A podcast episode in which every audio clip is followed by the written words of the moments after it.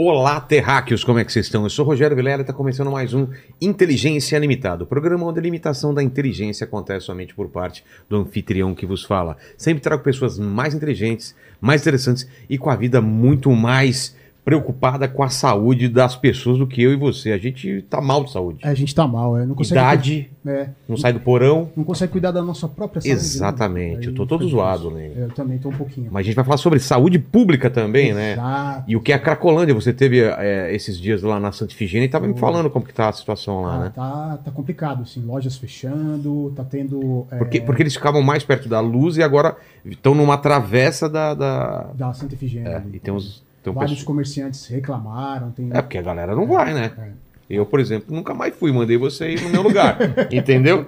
Eu fui e tive que sair correndo de bomba de gás lacrimogêneo. É mesmo? Foi, foi. Ô, ô Lene, como vai ser a participação do pessoal nessa live especial? É isso aí, galera. Hoje é uma live especial, então a gente vai dar preferência para as perguntas do pessoal do nosso grupo do Telegram. Por isso que é legal se, se tornar membro, porque tem lives que é só para membro Exatamente. que manda pergunta. Você pode mandar pergunta no chat, mas a gente vai dar preferência para os membros. Exatamente. Só Então se não você- tiver pergunta boa, a gente chama de você. Aí você já corre, se você não é membro ainda, então corre, dá like no vídeo, se inscreve no canal para você poder receber né, o acesso à, à nossa conta lá do Telegram e ativa o sininho para receber as notificações aí de quando as lives começam e é isso aí. É isso aí. Vamos falar antes de começar esse papo, que eu tenho muito interesse em saber a opinião dos dois e se tem uma solução esse caso da Cracolândia. Fala da Insider, né, que é a nossa patrocinadora. Exatamente. que Tem essas camisas maravilhosas, como essa Tech T-shirt aqui, que é anti-odor. Ela desamassa no corpo, né? Com, com o calor do corpo, ela desamassa. E tem esse lance de ser anti-odor, a gente tava comentando aqui, que a gente tem um amigo nosso que tem problemas. Sim, sim, já sei né? até quem é. Né? Você sabe quem Sei é aqui. Que essa camisa gente deu pra ele e resolveu o problema. Você viu? Ele tinha um CCzinho e agora não tem mais. Encontrei com ele esses dias, tá assim. Não vamos falar que é o mandíbula, né? É, não é o mandíbula. Tá bom, então é o mandíbula. Valeu, só usa tech t-shirt. E como tá agora no friozinho também, tem aquela aquela blusinha de moletom muito legal, tem a tech t-shirt manga longa e as famosas cuecas que aqui todo mundo já ganhou da equipe, que são super confortáveis, meia e tudo mais. E a nossa promoção continua, né? Continua. 12% em todo o site, então você entra lá, não tem limite, pode entrar quantas vezes quiser, usa Inteligência 12, tem QR Code na tela E link na descrição. é isso aí. E tem presente aqui para os convidados, é claro. Eu não sei se tem algum que é um para outro. Vocês veem o tamanho aí, mas eu acho que tá certo aí. Fiquem é, à vontade para trocar aí. Mas deve ter camiseta, às vezes tem boné, É, tem um tem cueca. Obrigado demais por terem acei- acei- aceitado esse convite. A gente estava tentando marcar já faz um tempo, né? Que bom que a gente reuniu as duas pessoas. O, o, o Reni é um velho conhecido aqui, então eu começo contigo, Laranjeira. É o seguinte: eu tenho um defeito aqui, que eu não sei se o Lene te avisou, que é pedir presente para os meus convidados. Em vez- de dar presente, eu peço presente. Eu dei o presente da Insider porque não sou eu que gasto. Os caras me dão, eu pa- repasso para vocês. Mas você trouxe um presente para mim? Trouxe o presente. Ah, e obrigado por ter, ter vindo aqui. É um tô- livro, É um livro. um baita livro E me aqui. ó. falaram que seria um presente meio. Não, esse é útil, né? Mas, eu, é, mas é dentro do contexto que eu acho assim, lógico que eu escrevi alguns livros da vida sobre esse tema da dependência química, né?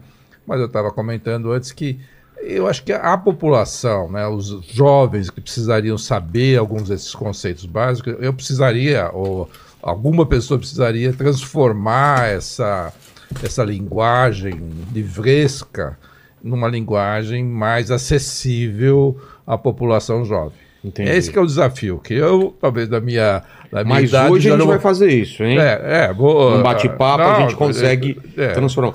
E, e o, e, o, e a isca aqui, né? A É. isca. Ah, ah. Muito boa essa capa aqui, né? Que a gente vai falar sobre isso, né? Essa isca da dependência química. E aqui tem mais coisas aqui também. Esse, É, ah, esse daqui é, é- o, é o mesmo, é é. o- é o do Rene. E depois a gente vai falar daqui, daqui do filme, né? Do Cracolândia. Mas se apresenta então, dê as suas credenciais, Laranjeira, para essa câmera que se apresenta para o pessoal que não te conhece. Não, é, bom, eu sou formado em medicina pela Escola Paulista de Medicina. Faz, eu me formei em 82, né, então eu sou dos dinossauros. Ó. e fiz residência em psiquiatria. E aí eu tive a oportunidade, com uma bolsa do governo federal, do CNPq, eu fui fazer meu doutorado em Londres, né, meu PhD, na área de dependência química. Então fiquei lá no total seis anos, me especializando em tratamento né, de, de- da dependência química. Né. Depois eu voltei né, para o Brasil, em 95, E, e, e fiquei na Escola Paulista de Medicina, no Departamento de Psiquiatria, e montei uma equipe que, que estuda desde levantamentos epidemiológicos, né, como é que bebe o brasileiro, como é que usa drogas o brasileiro, como é que se a população apoia a legalização, desde eh, pesquisas uh, macro, né, assim, populacional, até qual é o melhor tratamento né, psicológico, tratamento biológico. Então, eu acabo eh, essa é uma área né, que você tem que ter uma grande dimensão, né? é, um, é um fenômeno complexo, é. né? E que você tem que entender, né? Então, felizmente, eu uh, participei de, de, de, equipes né, que têm essa expertise, né? Então, uh, é por isso que acabo palpitando né, em várias dimensões do uso de substância, né? Desde se, se, vale a pena, se vale a pena legalizar esse tipo de é debate bem, é, bem... complexa, né? É, muitas, e até e isso. Muitas vezes ideológica, né? ideológicas né? e, e, opções né, de, de, de, de, sociedade. Até, mas eu, meu maior parte do tempo eu vivo uh, da, tratando pessoas com dependência química, né? Uh, na, na, parte clínica mesmo, né? todos os problemas, porque eu faço aquilo que a gente chama da interface entre a psiquiatria e o uso de substância. É, inevitavelmente, a pessoa que usa substância pode desenvolver algum transtorno mental, ou depressão, ou fica agressivo, ou fica violento, ou fica com transtorno psicótico. É, a minha área de expertise é essa interface né, entre o uso de substância e algum transtorno psiquiátrico. Entendi. Que essa que é o né, que esse é o fenômeno da própria Cracolândia, né? Se é. for ver muito das pessoas, né? E o Rock ele fez esse filme que é maravilhoso em termos do um melhor retrato né, da Cracolândia, está aqui no filme que acho que depois vai comentar. É, mas é, esse é o, ali você está ao vivo e a cores da Cracolândia com pessoas das mais diferentes vulnerabilidades. Aquela pessoa que está lá 5, 10 anos usando crack, e às vezes muitos deles, quando querem sair, às vezes não conseguem nem assinar o nome. Poxa. Literalmente a pessoa perde habilidades. Cognição. Cognição, Nossa. tem danos. O cara literalmente não sabe assinar o um nome, não tem documento, não, tem nada. Né? Então, essas pessoas vão precisar de um grande processo de reabilitação. Né? Então, tem desde essas pessoas, tem pessoas que são moradores de rua, e tem, obviamente, uma série de pessoas ligadas ao crime organizado. Né? Então, é uma. Eu acho que a, a Cacolândia é uma comunidade né, que tem em comum, às vezes, o uso de substância. Mas não é tem... é exclusiva do Brasil. Não, se você for ver, a, eu acho que esse, esse, dois, três dias atrás eu vi uma, uma entrevista do, do ex-prefeito de, de São Francisco. Você vai no São Francisco, o que sabe, é um horror, tem uma Cracolândia é lá mesmo? na cidade de São Francisco, que é uma, uma cidade maravilhosa, é. para que você não imagina. Você que... não imagina, e, e eu, eu, sei lá, anos, anos atrás eu já tinha ido em São Francisco, é uma cidade maravilhosa. Então não é um fenômeno de países subdesenvolvidos. Não, então. não. Se for em São Francisco, Los Angeles, Los mas São Francisco. Skid Row. É. Skid Row é uma heroinalândia, cocainalândia. Cara. Porque o fenômeno é cenas abertas de uso de drogas, né? Entendi. né? Então aí você tem de vários tipos de drogas e cada país com o seu. Mas... Tem uma particularidade, né? É. Então é, é um grande desafio, né? Então mesmo com todo o dinheiro da Califórnia, né? Os, os milionários da Califórnia é. já colocaram milhões e milhões para tentar resolver. para resolver e você vai em São Francisco, realmente a, o último congresso de psiquiatria que foi o, agora em maio foi lá e é um horror, assim, você vê a cidade é, muito charmosa, uma cidade diversificada, é uma cidade assim na, na beira da, né, da, da, água, aquela ponte maravilhosa, mas você vê o número de pessoas completamente desconectadas, né, na, muitos negócios, né, porque você vê, são opções, né, na, na, na Califórnia, se você roubar até 900 dólares, não é considerado crime. A gente tem visto vários vídeos, né? É, então você. O pessoal entrando em loja é, da é, Apple. É uma combinação de você ver a droga e você vê, às vezes, o tipo de opções de políticas, ó, 900 dólares é bom dinheiro, né? Você, você entra em qualquer loja e você, você, pegar uma bolsa, pegar um. Né? Então não vira, não é crime, é considerado um, um, nem vai nem vai preso, né? Então acabou se transformando, né? A, a, num lugar muito hostil, né? Até para os negócios ou para as pessoas que visitam e tudo mais. Eu acho que, em parte, a gente acabou convivendo há 25 anos com a Cracolândia. 25. Né? Mas é por aí. Porque a gente acabou. O local mais é, policiado do, da cidade de São Paulo é a Cracolândia, em termos de número de policiais. Né? É, é na Cracolândia, mas a gente não tem um, uma linha de cuidado de como lidar com essa comunidade distorcida muito clara. Né? Então ficamos num debate infindável, né? mas a situação continua lá. É. Né? Então a. Mas o que eu acho importante salientar é que não é só na Cracolândia, não é aqui na cidade de São Paulo, né? nos Estados Unidos, vários locais. A Europa, menos, né? Acho que não sei se o Rock. Hoje, hoje menos, né? É, mas, mas assim, por exemplo, Portugal, Portugal, o problema está voltando, né? É. é. é. E foi um lugar que teve. Lisboa foi um dos lugares que tinha uma cena aberta de uso de drogas, uma, uma heroinalândia. Ah, é? Uma das maiores do mundo foi em Zurique, ah, que chamava é. Parque das Agulhas, né? o Needle Park. E lá, porra, era gigantesco e era uma heroinalândia. Entendi. E demorou muito tempo. Eu, eu visitei, inclusive, essa e conversei com as autoridades lá. A gente tem muita questão aí, eu vou tentar organizar para a gente não se perder. É, então, obrigado é, pela apresentação. Agora, o, o Reni, que uh, já é um velho conhecido aqui, mas sempre bom, né? A gente tá sempre furando bolha aqui. Se apresente, Reni. Bom, para aquela, para é. aquela ali. Bom, eu sou cientista político, sou professor. Agora, no tema relacionado com isso, né? Todo mundo me conhece pela geopolítica, mas eu. É, todo mundo perguntando por que o Reni? É, explica então, por vamos explicar por quê. É. Bom, eu fui deputado estadual e como deputado estadual eu, eu aprovei a política estadual sobre drogas do ah, estado é? de São Paulo. Essa foi minha primeira lei aprovada. Inclusive, Laranjeiras contribuiu é, no texto ali, conversei com muita gente. E a primeira política de Estado de drogas de São Paulo. Né? Então foi um grande, um grande avanço. Mas antes disso, eu também fui secretário adjunto de segurança urbana da cidade de São Paulo.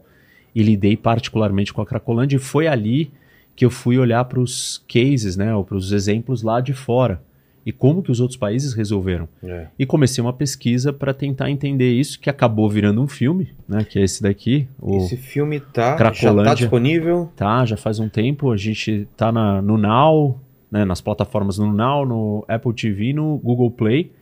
O Laranjeiras também participou, foi um dos entrevistados. Ele é bem completo. Eu tento trazer um dos grandes desafios desse problema, que é a discussão ideológica.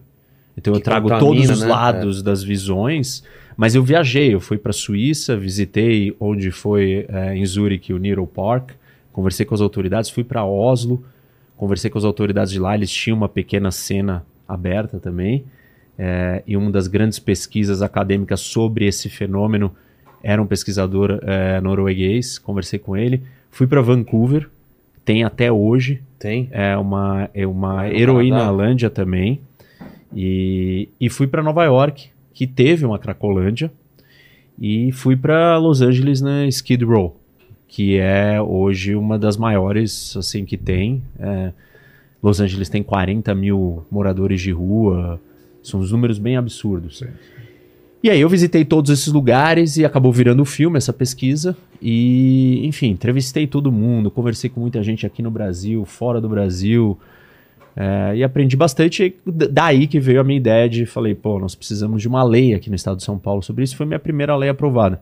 Então, essa é a minha relação com que, esse tema. O que, que, era a lei?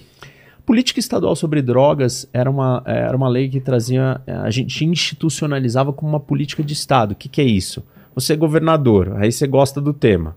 Mas você vai lá e faz algumas coisas em relação às drogas. Aí muda de governador, ele não quer saber desse assunto. E não trata mais, não faz mais nada. Então, quando você cria uma lei, o governador é obrigado a ter certas diretrizes. Ah. Todos os governadores terão que cuidar do tema das drogas. E aí, óbvio que né, eu não trato tanto da questão de segurança pública, porque isso é uma, uma discussão é, federal, mas eu trato da questão de saúde, de tratamento, de avaliação dos programas. Eu, eu, crio regras de uniformidade, de você entender o que está sendo feito e organiza melhor tudo isso. E a lei ficou, foi aprovada, foi sancionada, o que é uma grande vitória. As pessoas não sabem disso, né? Você aprova a lei, mas o governador veta. E o governador não vetou, sancionou, e aí depois ela tem que ser regulamentada. E demorou um tempão, mas agora recentemente com a chegada do, do Tarcísio e o vice-governador, eles estão atuando bastante no, com o problema. E uma das primeiras coisas que eles fizeram foi regulamentar a lei para que ela seja colocada em prática. Então ela está tá vigente, está funcionando e está. Espero que ajude, né? É, porque é um problema de longo prazo. É, não, eu acho que esse arcabouço né, legal que tem que ter é que é isso que os países desenvolvidos acabam fazendo. Você cria muito mais rapidamente, né? Sim. Você foi um grande batalhador, mas leva muito tempo. Até a lei Verdade. ser sancionada é muito tempo, né? E o problema vai se avolumando, né? Mas é, não tem outro caminho, é você transformar em leis e, e protocolos e de, de cuidados, né? Eu espero que a, tenha um amadurecimento político né, nesse novo governo aqui do, do Estado de São Paulo que que tudo, os sinais são de que talvez leve mais a sério, né? E que tenha continuidade, porque se for um voo de galinha, é. né, que a gente chama, é. a gente já viu isso, Vários. a gente fica velho. Né? Aliás, o filme começa falando isso. São falas de todos os prefeitos e governadores. Não, agora a gente vai acabar com a Cracolândia. Um na sequência do outro, desde o Kassab, é, passando, passando, por todos, Dória, e todos é. falando, não, acabou a Cracolândia, vai acabar a Cracolândia. E aí o filme começa com essa história, um documentário. É, não tem viés, claro, né? Tipo assim, todo mundo tem viés, mas a ideia é tentar mostrar realmente todos os lados e eu mostro isso e mostro o que eu aprendi lá fora, o que, que funciona e o que não funciona. E isso ficou muito claro para mim, é, como que os outros países conseguiram resolver, os que resolveram. E, e vendo os que não resolveram, onde que eles estavam pecando. Entendi. Tipo Vancouver. Vancouver ficou claro para mim que eles ainda não tinham superado a questão ideológica. Que essa é a primeira, primeira barreira, no meu entendimento, para você solucionar um problema como o da Cracolândia. Uma cena aberta de uso de drogas, que esse é o nome técnico. E enquanto a sociedade ela fica presa aos seus jargões ideológicos, ela não consegue Ambígua. incorporar. Ambígua, né? É, é, polarizada, ela não consegue incorporar as políticas que realmente. Que muito do problema real, né? São, é, são uma coisa oposta, né? Como você tem a liberdade, você tem que ter liberdade de usar drogas na rua. Ou então você tem que fazer uma internação involuntária. Aí você fica nesses Isso. polos. É. Isso. E aí aí você não, não, não vai se reconciliar, não tem é, forma é. de se reconciliar coisas, visões de mundo tão. É o que acontece aqui na cidade de São Paulo. Lá tem pessoas que, que não, que, não quer, que, que defendem, por exemplo, que as barracas fiquem nas ruas. É como se fosse um direito das pessoas morarem em barracas. Que, no meu modo de ver, isso isso é incompatível com um local minimamente civilizado. E público. Né? E, não, e, e, mesmo a, a, organizações das Nações Unidas, eles falam, você tem direito a, a um abrigamento. As barracas não é abrigo, você não tem condições sanitárias, você não tem segurança. Né? Então, você defender a ideia de que alguém fique numa barraca que de noite ele vai ser roubado, ou vai ser com toda sorte de abusos, eu acho incompatível, né? Então eu acho que essas pessoas têm direito a um abrigo. Tem direito a morar, é diferente de abrigo e moradia. Né? É, é. Mesmo a Califórnia não consegue dar moradia para todo mundo, porque você vai dar um, um apartamento para todo mundo. Isso é irreal, é irreal, não vai acontecer isso. É. Né? Mas você tem, as pessoas têm direito a ter algum abrigo. Um abrigo com, né, com água, de, com água, é. banheiro, segurança. Isso eu acho que isso dá, por exemplo, uma cidade como São Paulo, ter, dá, fornecer abrigos para as pessoas. Agora, deixar as pessoas na rua né, e achar que é um direito do povo da rua, né, e às vezes fica assim na, sei lá, defensoria pública ou setores da igreja defendendo que as pessoas têm o direito de ficar lá, ouvir o povo da rua. Mas eu acho que isso, numa democracia madura, né, é incompatível isso. Não, é, não consigo é. ver. Eu não gostaria que algum parente ou que eu mesmo estivesse em condições de rua, porque se você conversa com as pessoas de lá, da, da a noite para eles é um martírio, eles não dormem à noite porque é, o cara está lá dormindo, ou a mulher tá, esteja dormindo, ela vai ser violentada, é, violentada ou vai roubar um negocinho. Assim, é, é o relato, né? É, é meio amedrontador para aquela população. É que são pessoas vulneráveis, que estão vulneráveis, por vários motivos, né? Ou pelo uso de drogas, ou pelos transtornos mentais. Nos Estados Unidos, eu acho que tem um, um autor também que é uh, uh, um livro muito bom, que chama San Francisco, né? Que, é Francisco de doente, né? Em vez de, é sobre, ah. sobre, sobre a política de Uh, de, ciclo de, de, de doente, de doente São Francisco, uh -huh. que é um, um, livro maravilhoso? Uh -huh que ele descreve isso, né? Que ah, você tem que ter políticas ah, compatíveis. Se você deixar as pessoas na rua, ele mostra que 70% das pessoas na, em São Francisco que estão na rua têm um transtorno mental, né? ou junto ou separado com a dependência química.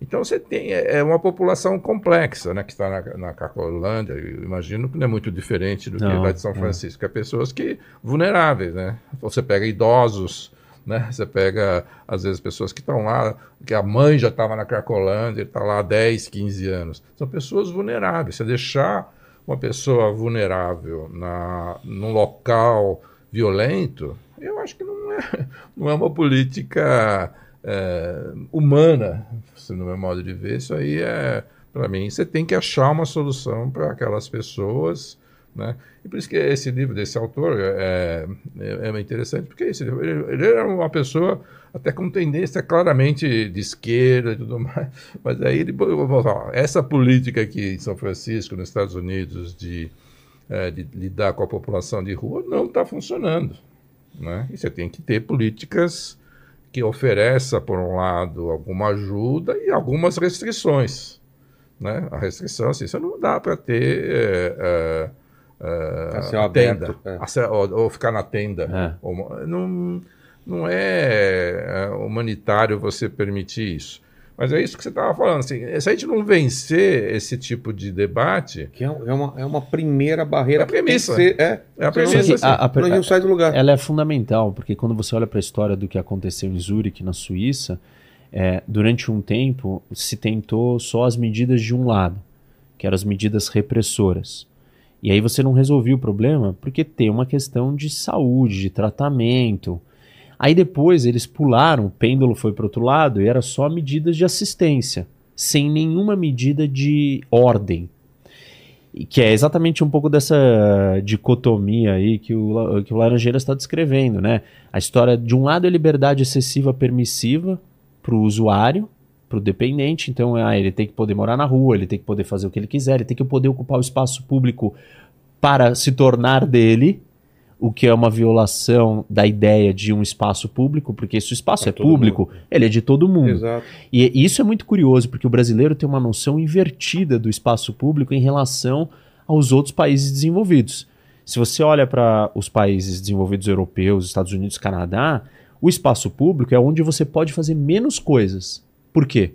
Porque ele é de todo mundo. É. Se eu faço mais coisas que eu quero, eu vou invadir a sua possibilidade de uso daquilo. Então total, eu não posso total. chegar na praça e falar assim: não, a praça é minha, eu chamei meus amigos para fazer um churrasco, eu consumi a minha Sou droga alto... e acabou. É. E, por quê? Porque aí você não vai com seu filho, você não vai. Ninguém mais pode usar a praça para nada. Então, o você lugar. Poder, você poder fazer xixi, cocô. Isso. Na, na, na, rua. Não pode. Não pode. Não, mas então, espaço é público. Não, mas. Exatamente. Por ser público é onde você tem que usar. É, você tem menos liberdade. Como a praia. A praia tem várias regras, né? Sim. Claro. Sim, sim. E, e, aqui no Brasil é invertido, né? É. A gente acha que quando é público, é meu. É. Eu faço o que eu quero. É, porque a gente não tem essa noção do coletivo, né? Da vida em sociedade, que eu tenho que dividir o espaço com os outros.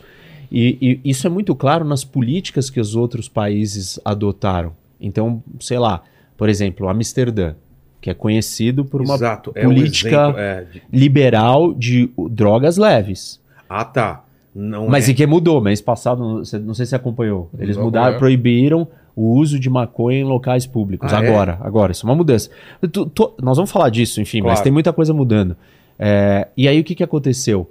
Em Amsterdã, quando começaram a usar drogas pesadas, isso é parte da heroína pesquisa. Heroína na rua. Heroína na rua. Três ou mais pessoas se juntam para usar heroína na rua, A cidade passou uma lei que multava aqueles indivíduos que estivessem fazendo isso. Se você não pagasse a multa, você era preso ou você poderia ser internado à força. E aí, olha que curioso.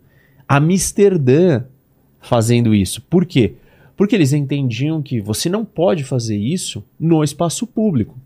Eu não posso ocupar a rua para o consumo de droga pesada, porque ali, três pessoas ou mais, nasce uma heroinalândia. Exato. Nasce uma cracolândia. O que, que é a cracolândia ou heroinalândia? Começou do, do ponto assim... de vista vai, geográfico aqui, Sim. né? Falando. Ela é a aglomeração de pessoas no espaço público aberto, consumindo droga. Por isso que é cenas abertas é. de uso de drogas. Agora, se você tem uma pessoa só consumindo droga na rua, você não tem Cracolândia. Se você tem três ou mais, ela vai começar a crescer e vai virar Cracolândia. Então, Amsterdã olhou para isso e falou: não pode acontecer. Mas isso era uma noção de percepção do uso do espaço público, que tem um pouco a ver com o que você falou. É, e o conceito básico assim, numa democracia, né, tudo bem, no espaço público você não pode fazer algumas coisas. Se no espaço privado você querer usar drogas. Consumir.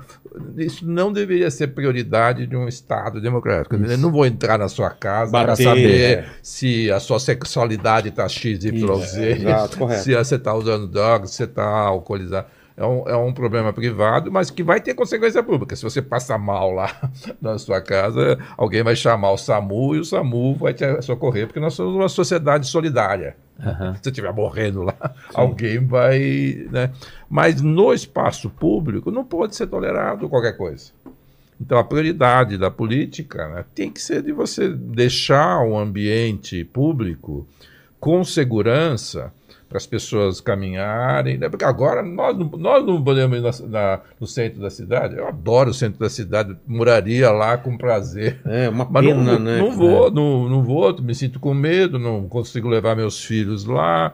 Né? E, os, e, os, e tem a população que mora lá. Né? É, esses tem... são que mais, um dos que mais sofrem. Né? Imagina, tem, é, imagina você paga IPTU, você paga é. imposto e a sua rua virou o lugar de um dos maiores problemas da cidade de São Paulo. É, e o, o, o comércio local não vai florescer com insegurança.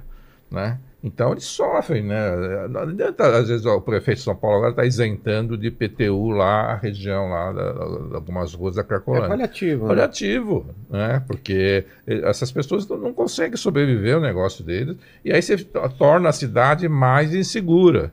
Né? Não só os, os comerciantes que se dão mal, né? Mas nós, consumidores, nós cidadãos da cidade, ficamos reféns de tem áreas que a gente não possa ir. É, é um absurdo. Só, vamos, vamos, só podemos ir em shopping center. Seria uma perda da é. nossa cidadania se a gente não puder ir uh, aquele lugar maravilhoso que é o centro de São Paulo. Né? É, e, e isso traz um outro problema, que é o controle de um território. E a definição do Estado, de acordo com o Weber lá atrás, a primeira definição, uma das mais importantes, é que o Estado é a entidade que detém o monopólio do uso legítimo da força. É. E aí, se você tem um lugar onde o Estado legítimo, democrático, não consegue controlar, você tem um Estado paralelo ali. É. E esse Estado paralelo, não só dominado por, por pessoas numa condição é, de saúde problemática, né, com, com deficiências e tal, problemas, como organizações criminosas.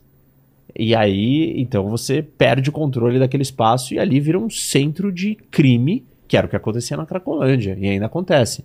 Chegou no momento do ápice do problema da Cracolândia, que a gente. A Cracolândia era, era um local de cativeiro, de sequestros. ah, é? Então você sequestrava as pessoas e onde que você deixava ela no cativeiro? Na Cracolândia. Por quê?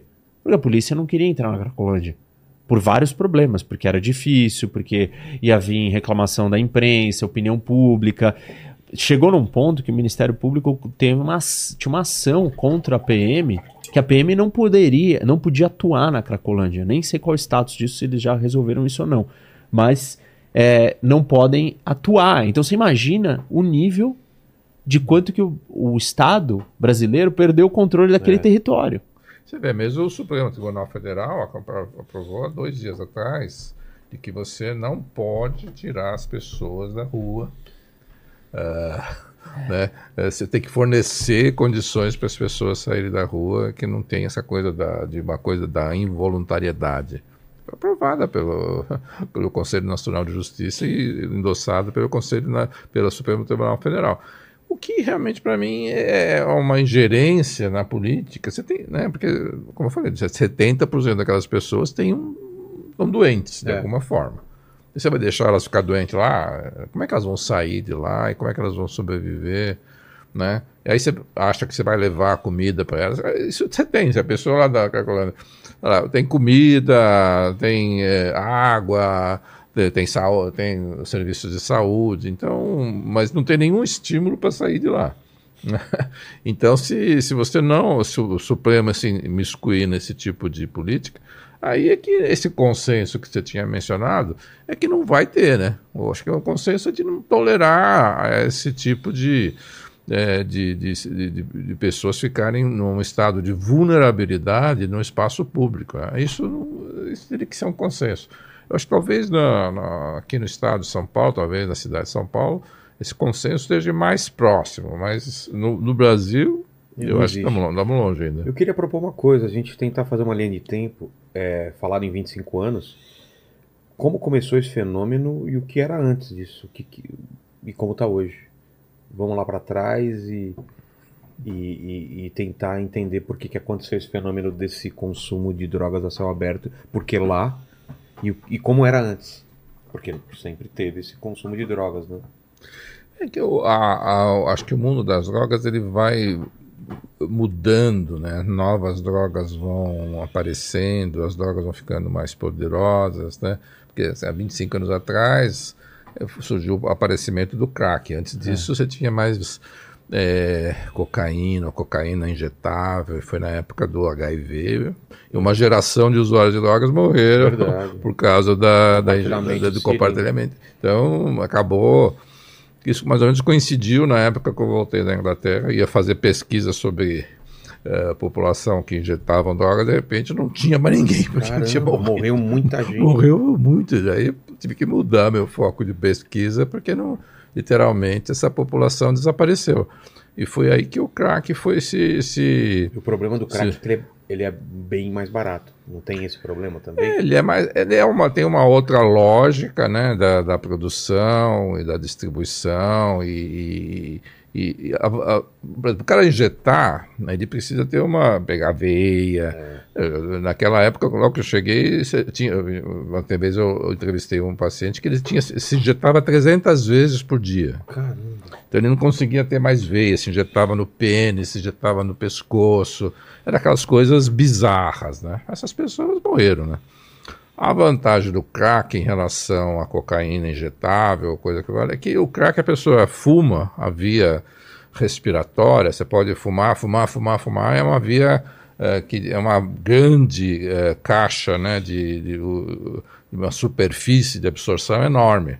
Então, sempre que você usa uma droga que é fumada, ela é rápida e, e a ação cerebral é, é, muito mais rápida do que as outras formas. É mais rápida até do que injetar. Ah, é? Porque quando você fuma, você pega a superfície pulmonar enorme e se absorve rapidamente, né?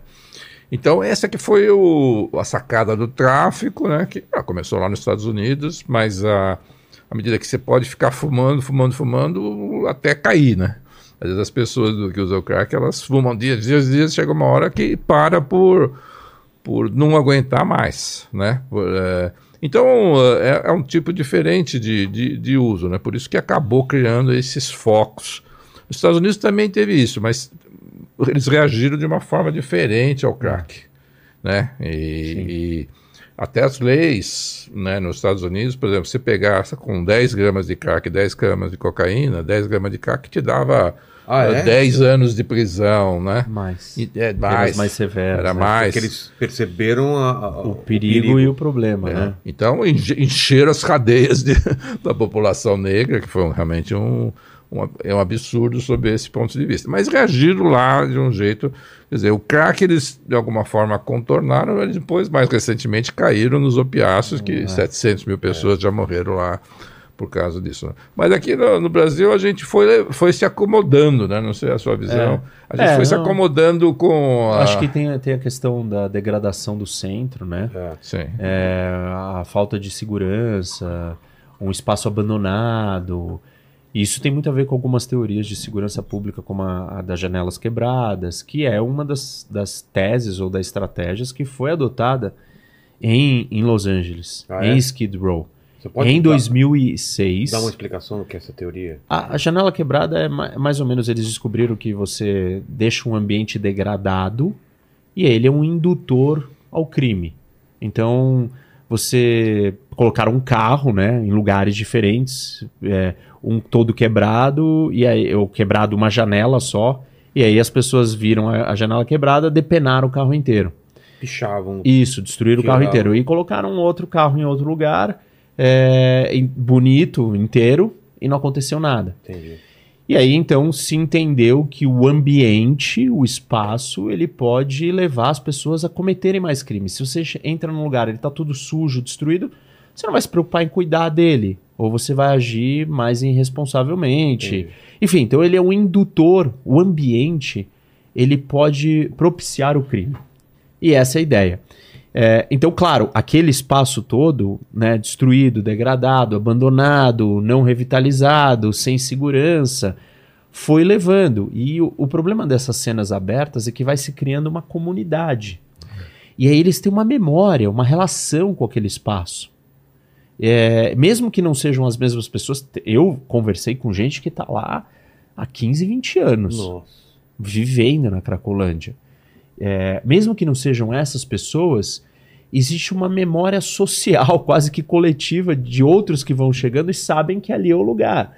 Por isso que é difícil você quebrar o, com o espaço físico também.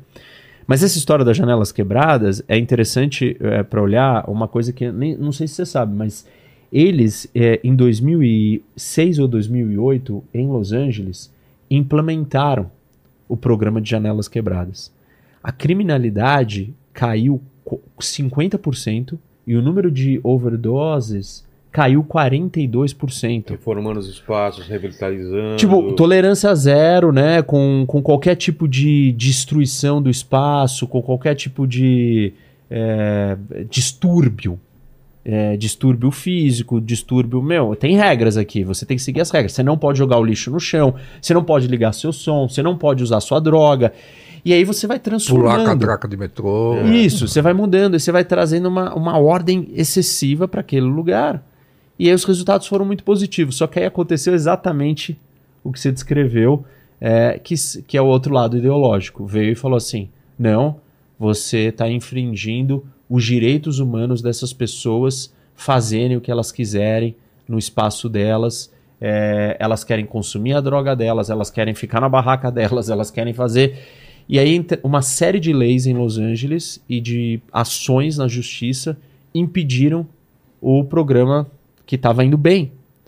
E depois disso, hoje o resultado assim é assustador do que está acontecendo com o Skid Row. Tenho aqui alguns números, depois eu pego e comento, mas enfim, tudo isso foi degradando o centro de São Paulo, aquele lugar Cara, foi se tornando um polo. perto da resolução e voltou 10 voltou, casas. Por causa da ideologia. Entendi. O tempo inteiro, assim, tudo que eu estudei e vi sobre isso é o problema ideológico. Enquanto você não deixar a ideologia de lado e abraçar um pragmatismo de entender que a, combina a solução é uma combinação entre políticas de assistência e políticas de repressão. Se tiver só repressão, não resolve. Se tiver só assistência, você ajuda a matar a pessoa. E dá para vou falar mais disso, tem outras histórias que eu vi na Cracolândia ali que contam muito isso. É. Não, acho que se não tiver um consenso. Ou, né, outra forma de ver isso, você tem que ter uma liderança política que enfrente essas dificuldades e convença né, alguns é. setores, né, para, sei lá, defensoria pública, alguns setores da própria igreja. Você tem uma entidade lá na Cracolândia que chama Craco Viva. Craco não, Resiste. Esse Craco Resiste, que defende o direito das pessoas estarem na Cracolândia. Olha, olha o nome, né? olha, olha o quanto que isso é, é problemático, é. né? É, Craco Resiste. Vendo pela semiótica do negócio. Isso. Né? Então, assim, eu, eu, acho que tem essa questão do consenso, mas eu acredito muito também que tem que ter alguém com ah, nossos governantes tem que ter liderança, né? não só a liderança assim da, da narrativa, né? Ah, vou fazer isso. Bom, isso a gente já, né, já viu isso acontecer é, muito nos últimos 20 anos. Né? A Cacolândia sobreviveu a todos os nossos prefeitos e governadores. Né?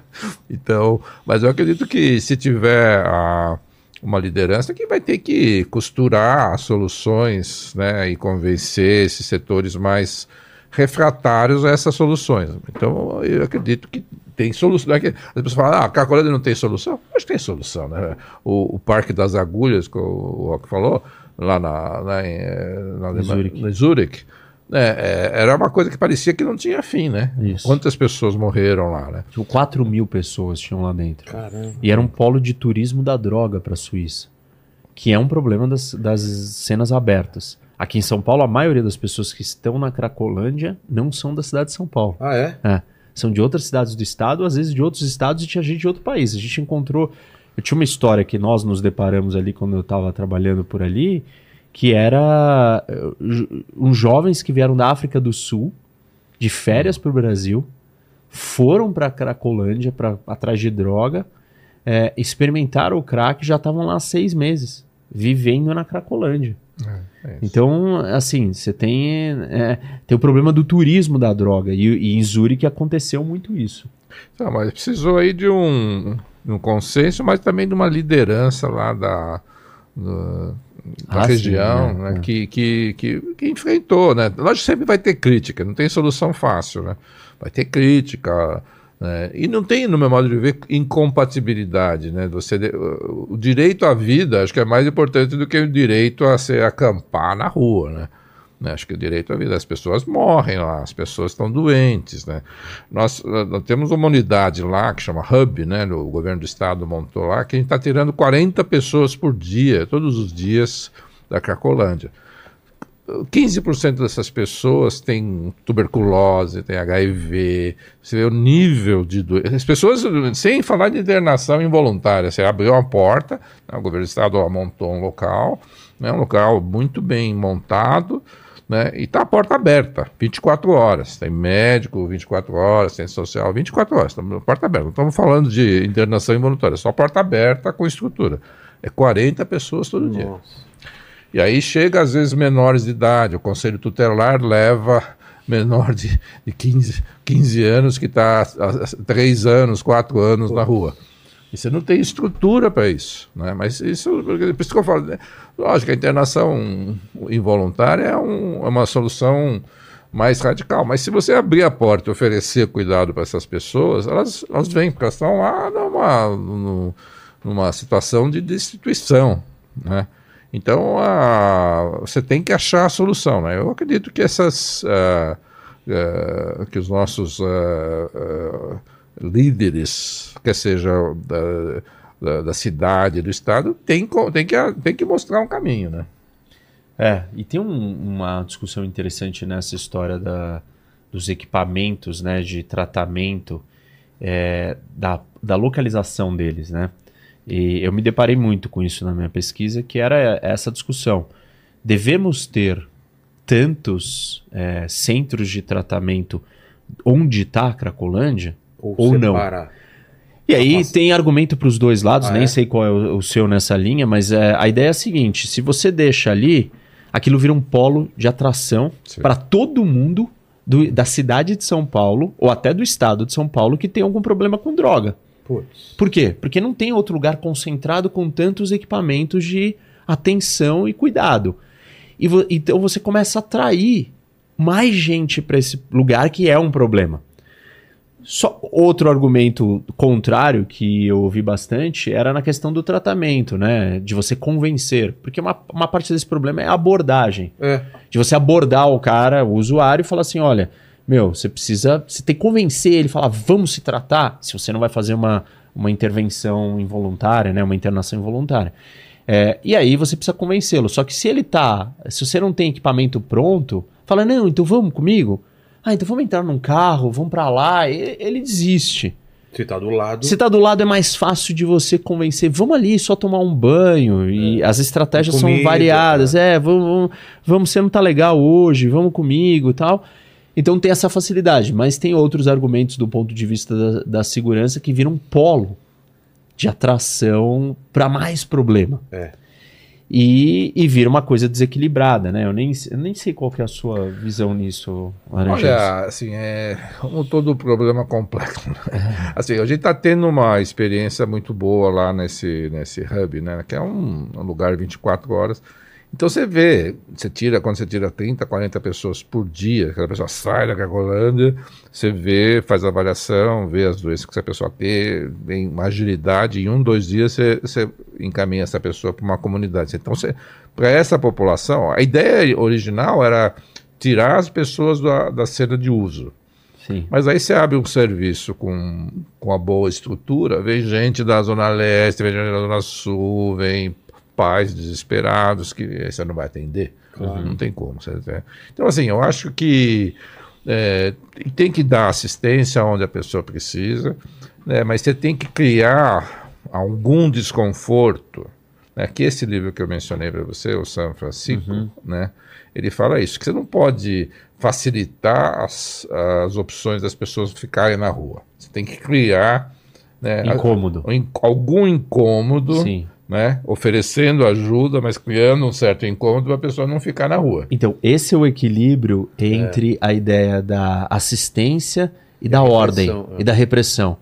Porque se você só falar para a pessoa vai, é, vem, tem. não, ela tem que, ela tem que, tem que, tem que ter alguma coisa que vai forçar ela em algum momento, entendeu? Então, as cidades americanas, por exemplo, na Califórnia eles erraram feio, né? Porque tem aí, quer seja Los Angeles, quer seja São Francisco e várias outras cidades da Califórnia que, como eu falei, é, não é crime roubar menos de 900 dólares você tem assistência. Em média, São Francisco gasta por ano 70 mil dólares com cada morador de rua. É dinheiro, né? É. Sete vezes dá 300... 70 mil dólares com o quê?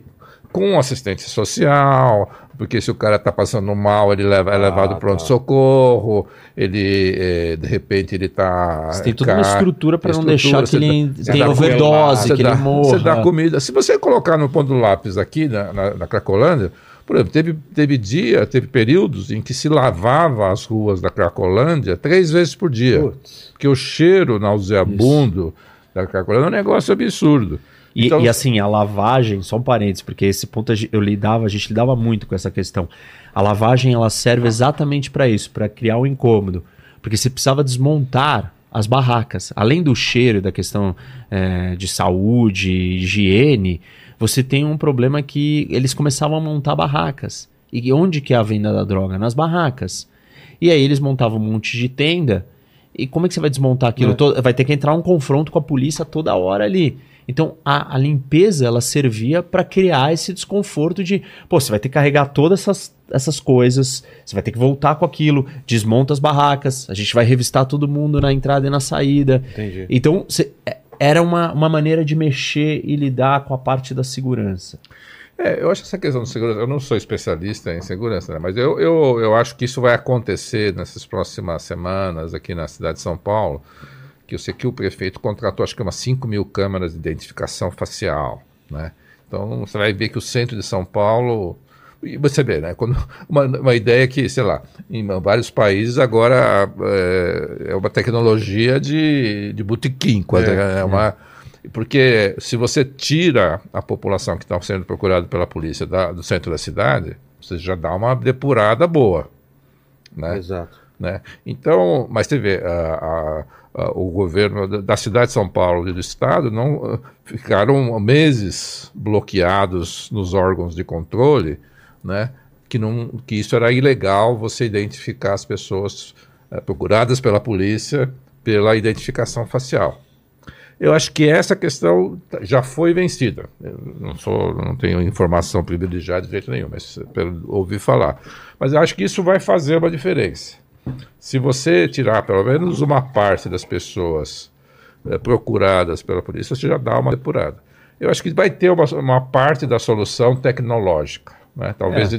diferente do Parque das Agulhas, que era um momento que não Sim, tinha não essa tinha tecnologia. Isso. É, a gente, ah... a gente usou o drone, colocamos um monte de câmera. Realmente você via, mas assim, aí tem os outros problemas da nossa justiça criminal, prende e solta, é, enfim, você não, não conseguia resolver. Mas eu, essa questão de você não dar o conforto total, ela está na raiz do problema. E porque imagina o seguinte, né? O, o Haddad ele fez um programa é, braços abertos. Né? Isso, né? de braços abertos. E aí o que, que o programa fazia? Ele dava uma mesada para, para os usuários, uma renda. Semanal. Semanal. 110 reais, é. mais ou menos isso. E, e pegou e alugou hotéis para dar moradia. Essa é uma das partes, ou uma das políticas normalmente associadas com uh, o lado ideológico da esquerda que quer é, dar moradia, ou acha que o problema é porque essas pessoas não têm moradia. E aí, o que, que, ele, que, que acontecia? Que é. então, é óbvio, o que, que acontecia? Você é um, um dependente é, de crack e você recebe dinheiro. O que, que você faz com o dinheiro? Compra você droga. Compra crack. A primeira coisa é. que você faz. Segunda coisa que você faz. Agora você tem um lugar, que é um hotel. Eu visitei esses hotéis depois da operação, onde foi desmantelado o programa dos hotéis. É, foi um dos lugares mais assustadores que eu já entrei assim na minha vida. Eram, é. parecia que você estava numa caverna com pessoas assim semi-mortas, é, num negócio escuro, insalubre. Eles venderam na todos última... soquete de lâmpada, todos os soquetes Sério? venderam. Isso. E aí, o que que eles estavam, assim, você entrava ali e você via a degradação total. Por quê? Agora ele tem um lugar para consumir a sua droga. Então você tem um dinheiro para comprar a droga e um lugar para consumir a droga, seguro. Isso é assistência. O que é na cabeça deles é assistência. Só que se você dá assistência excessiva, sem controle, sem ordem, para uma pessoa nessa situação e nessa condição, o que, que você está fazendo com ela? Você está tá empurrando ela para o abismo. É. Você está simplesmente ajudando ela a, a, se matar, porque ela não tem mais é. discernimento, ela não tem ferramentas para se você não tiver algum controlar. condicionante, né?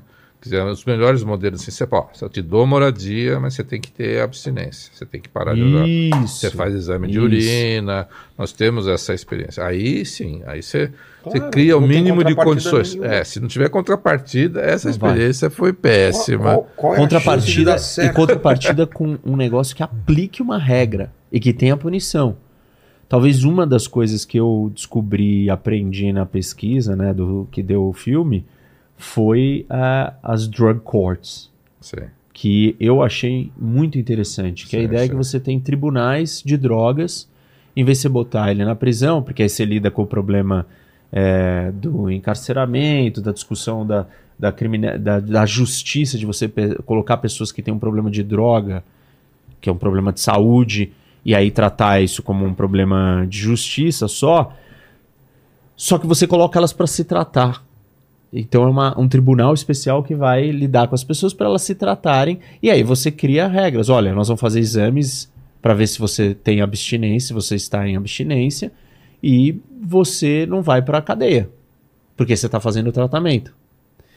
E isso funcionou muito bem nos Estados Unidos. Não funciona ainda, é. funciona ainda. ainda funciona. É, é que agora muitas dessa discussão está sendo desmantelada. Oregon, por exemplo, tem vários estados e vários lugares que estão mexendo com isso. É.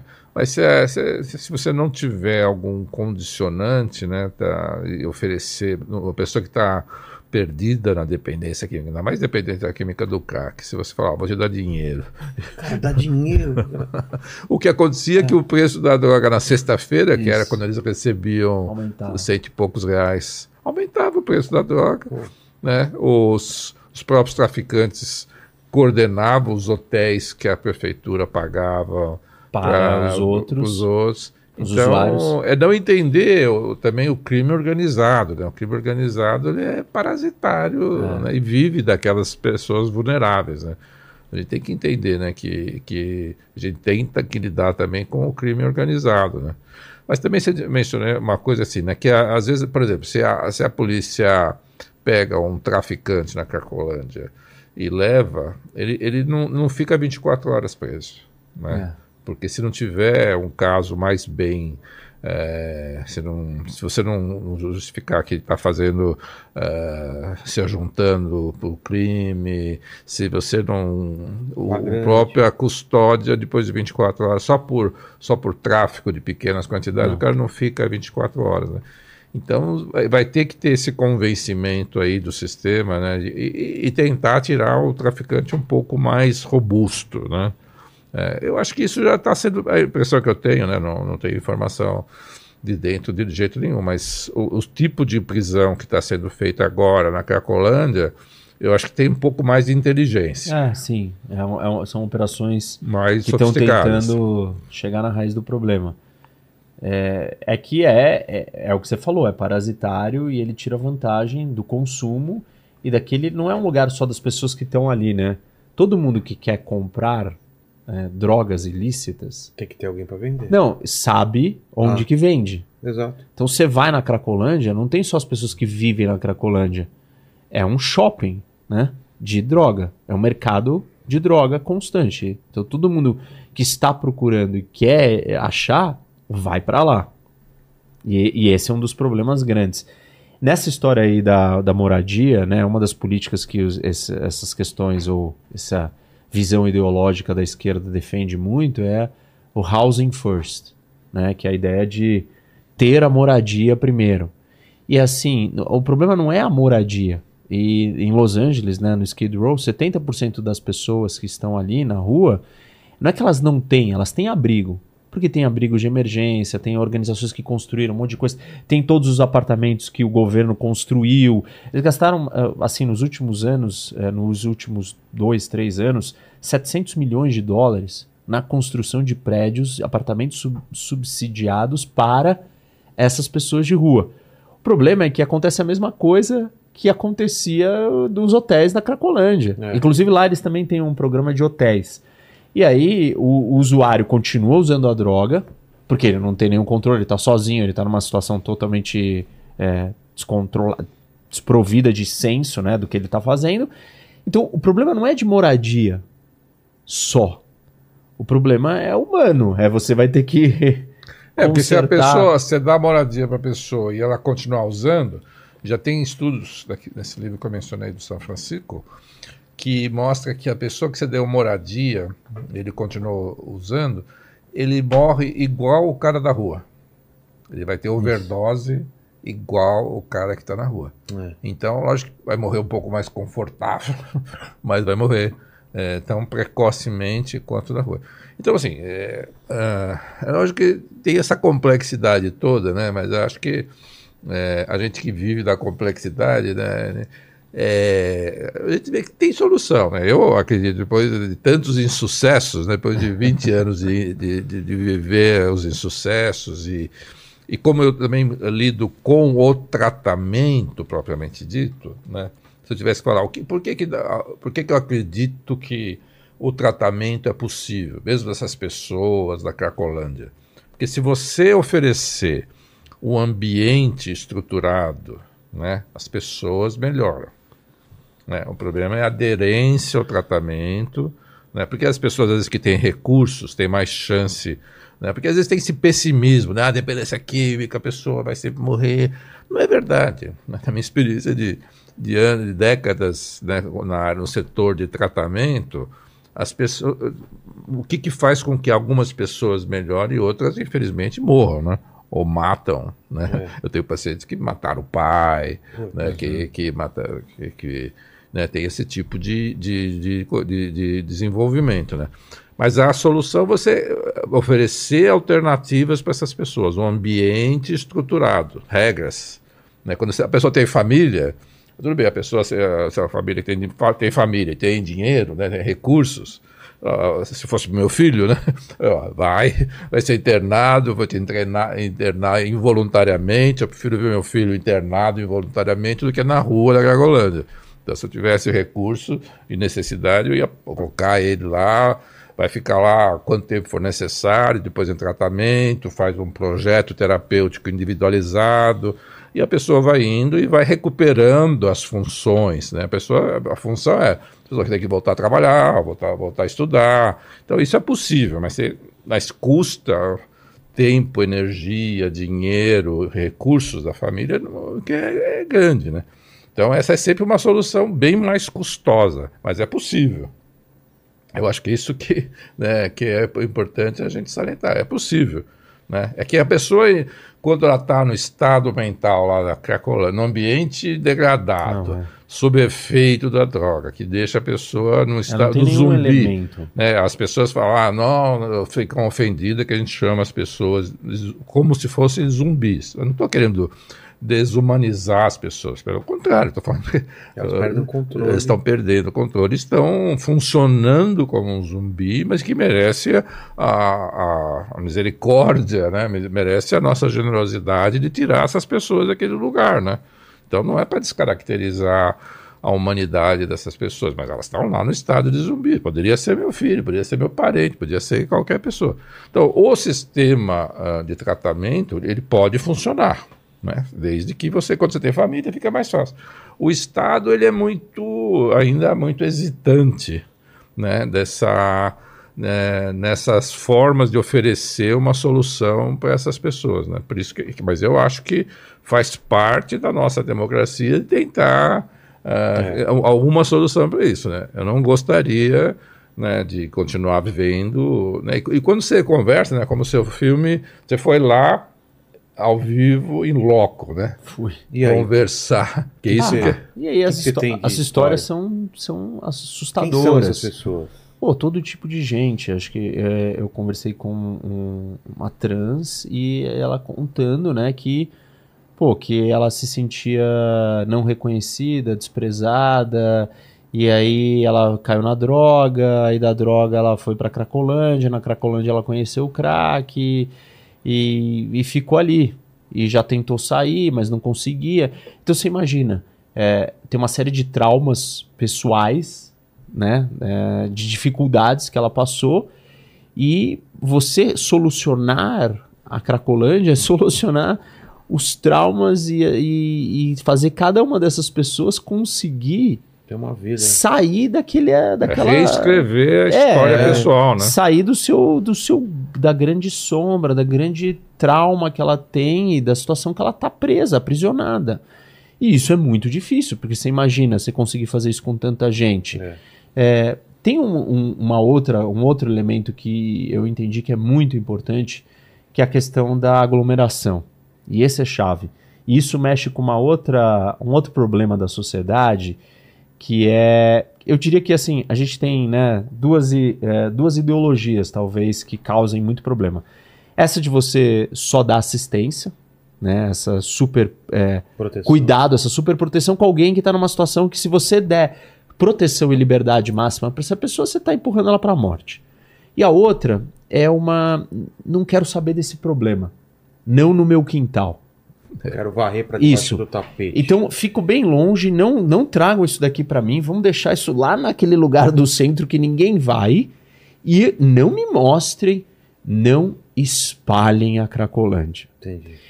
E, e assim, não teve nenhum país do mundo, nenhuma cidade que resolveu, que não adotou uma das políticas adotadas em todas, e eu tenho até aqui um estudo de cinco cidades europeias, Amsterdã, Zurique, Frankfurt, Viena e Lisboa, e quais todas as políticas que cada uma adotou. Tem poucas delas que foram todo mundo. É, todas as cidades adotaram. E uma delas é, é dispersão compulsória dos usuários. Por quê? Por que, que é Cracolândia? Falamos disso. É. é grupamento de três ou mais. Então você tem que dispersar. Quando você dispersa, o que, que vai acontecer? Eles perdem força, eles perdem o senso de comunidade, ele ele se sente forte, ele tá num bando. É. Você fala para ele, vem, vamos se tratar. Num bando ele não vai. Quando ele tá andando sozinho, perdido na rua mal, você chega e faz a abordagem médica nele, é mais fácil de você convencer ele. Um, ele tem menos possibilidade dele ser violento. Agora, quando eles são 100, 200, eles confrontam Pedrada, a polícia é. o tempo inteiro. Então, você tem vários problemas da aglomeração. E aí você espalha. E quando você espalha, a maioria das pessoas da cidade ah, não. Agora eu estou vendo os usuários aqui na minha porta, na minha rua, no meu bairro. E não querem isso. Só que esse é tapar o sol com o peneiro. O problema existe e uma parte da solução do problema é dispersar. É mais fácil a gente quebrar os pequenos focos de usuários espalhados pela cidade do que você lidar com uma Cracolândia. Aliás, é, esse é um, é um, dado interessante que a gente não perder, veio na minha cabeça, eu vou jogar aqui. A Cracolândia não é um problema de São Paulo, é um problema do Brasil. Primeiro porque o Brasil é o maior consumidor de crack do mundo. Ah, é? É. Hum. E segundo porque é, estudos da Fiocruz e outros mostraram esse número já chegou a 93%, hoje acho que está em 70 e poucos por cento dos municípios do Brasil tem problema com crack. Caramba. Então, a maioria dos municípios do Brasil tem mini cracolândias surgindo. Isso é muito grave. Isso não é um problema de São Paulo, isso é um problema de saúde pública, de segurança pública, é, de moradia, de urbanismo, de humanidade do Brasil inteiro. É. Eu acho que a, o, crime organizado, né, o, o, tráfico, né, quer dizer, ele se espalhou, né, ele teve, teve esses tentáculos, né, que atingiu aí os praticamente os 5 mil e tantos municípios do Brasil. Você vai no, no, interior do Piauí, né, gente que não associa com crack, né, com cocaína, tem. né, você vai em todo o Nordeste, né, sei lá, eu fui lá no, no, no meio da Amazônia, né? Né? Que vem às vezes do, do, né, do, pelo As Rio Amazonas, é. pelas fronteiras a, a, a, é, de água, né? Então, assim, é, eu também acho que a gente, lógico que o que nos chama mais atenção é que a Cracolândia em São Paulo, né, que é a maior, talvez, é a mais antiga, tudo mais. Mas a, o, o tráfico, ele, né, eu, lógico, sou psiquiatra e e médico, minha, minha área é de saúde, não tenho dúvida, mas eu, eu, se a gente não resolver o, o, tráfico, né, e você que é especialista aí na parte geopolítica, né, essa é uma área é, é, porque se a gente fizer prevenção e oferecer todo o tratamento necessário, na melhor das hipóteses vai levar 15 anos né? Para a gente, sei lá, se você, tem uma, você é um prefeito de uma cidade do interior de São Paulo, você fala, olha, eu vou, vou fazer um melhor programa de prevenção possível. E o melhor programa, tem um, um programa da, na, na Islândia, não, mas é que é um país de 250 é, mil é. habitantes, que fizeram um modelo de prevenção que os adolescentes têm escola, têm, é, têm esporte, têm música, tem uma série de regras. Os pais têm que pelo menos fazer uma refeição por dia com os, os filhos, tem toda uma série de regras, mas é um, um paizinho que é pequenininho. Mas dá para fazer. Né? Mas se você implementar numa cidade de São Paulo, aqui no interior, que tenha recursos e tenha capacidade técnica, que esse é um detalhe a maioria dos municípios, mesmo da cidade de São Paulo, você não tem equipes técnicas do governo que possam pra fazer um planejamento de uma, de uma prevenção. Não tem. É, isso é um, é um gargalo. Mas, se, na melhor das hipóteses, se você tiver dinheiro, se tiver cap pessoas capacitadas, vai levar 15 anos. Em 15 anos, se o, se o narcotráfico continuar como ele está, ele vai nos comer vivo né, todas as instituições políticas. Já tem uh, na, aqui na Grande São Paulo prefeitos que foram presos por ligação com narcotráfico, vereadores que foram presos. Então você vê que o, né, por mais que eu seja médico, psiquiatra, mas é, isso a gente não pode falar, fingir que não está existindo. É. Né? Tem o, o, o, tráfico organizado que, que, se a gente não achar uma estratégia de conter o crime organizado, nós temos risco de virar o que eles chamam de um narco-estado, né? É. Né, é, que... e a situação tá, tá, tá pior, né, nesse momento. O ano passado, esse ano, os últimos anos aí, os dois últimos anos, o consumo de cocaína aumentou muito no mundo todo, produção, tudo. Depois da pandemia. A pandemia acionou um gatilho de consumo de drogas maior Nossa. e a produção aumentou é, e com isso a gente tem as organizações criminosas, os grandes cartéis, é, ganhando muito mais força. Assistimos pouco tempo atrás a morte do candidato à presidência no Equador. E ele foi morto pelo crime organizado que está tomando conta do Equador. E o Equador é um caso interessante porque ele é um país que faz fronteira com dois dos grandes produtores, Nós temos três grandes produtores de cocaína é, que estão todos na América do Sul, pelas questões climáticas, geográficas, que é a Bolívia, o Peru e a Colômbia. E o Equador faz fronteira com Peru e com a Colômbia. E, assim, o Equador era chamada a, a, ilha, assim, uma ilha da paz, porque tá, fazia fronteira com os dois e não era um país violento. E não tinha sucumbido ao crime organizado. E aí, depois do acordo de paz é, na Colômbia, se criou um vácuo de poder com a retirada de parte das Farc do comando do crime organizado e das rotas de distribuição dessa droga é, que passavam pelo Equador. E aí você começou uma migração de algumas dessas organizações menores criminosas da Colômbia para o Equador. E nisso o Equador se torna um polo é, também do crime organizado, é, e o México, enfim, a situação toda na América Latina está muito pior. Crime organizado está tomando conta, as drogas estão muito mais lucrativas, até países que não tinham problema com violência, como Chile, Uruguai, agora tem. E, e aí, assim, né, é, hoje a gente tem uma, uma visão é, de combate a isso é, muito mais focada na ideia de vamos descriminalizar, vamos legalizar a droga, porque nós vamos resolver o problema do crime organizado. E outro modelo contrário a esse é o que está acontecendo em El Salvador. É, é? O Bukele, ele está prendendo é, o país inteiro. Prendeu 70 mil pessoas, é uma porcentagem da população é, de homens de 14 a 30 anos, assim, altíssima, construiu mega prisões, mas óbvio, que a gente estava conversando aqui antes, ele tem um viés autoritário. Só que a opinião pública da América Latina, ele é adorado, tem passeata, é, é, protesto na rua de apoio a ele em outros países da América Latina. Por quê? Porque a violência está aumentando, as autoridades e os governos não conseguem achar uma solução, e aí apareceu um cara autoritário. Então nós estamos a América Latina está pendendo entre se tornar é, um Estado falido, é. É, dominado um narco-estado, narcos-estados, de um lado, ou ela se tornar ditaduras. Que o Bukele é um cara autoritário, negociou com o crime organizado, prometeu para eles que não iria extraditar é, esses líderes para os Estados Unidos, e os americanos estão sancionando El Salvador por causa disso, porque sabe, tem uma investigação é, no distrito de Nova York que tem acesso, teve acesso a essas informações, os americanos estão sancionando ele. Ele diz que ele diminuiu os homicídios no país a zero. A gente não sabe porque não tem transparência é. nos dados, um, e ele mudou a regra de. Ele disse que confronto da polícia com o bandido não entra no cálculo de homicídio. É, enfim, então, assim, nós tamo, temos uma situação muito complicada na América do Sul, na América Latina como um todo. E, e outra opção é a discussão da descriminalização e legalização, talvez, né?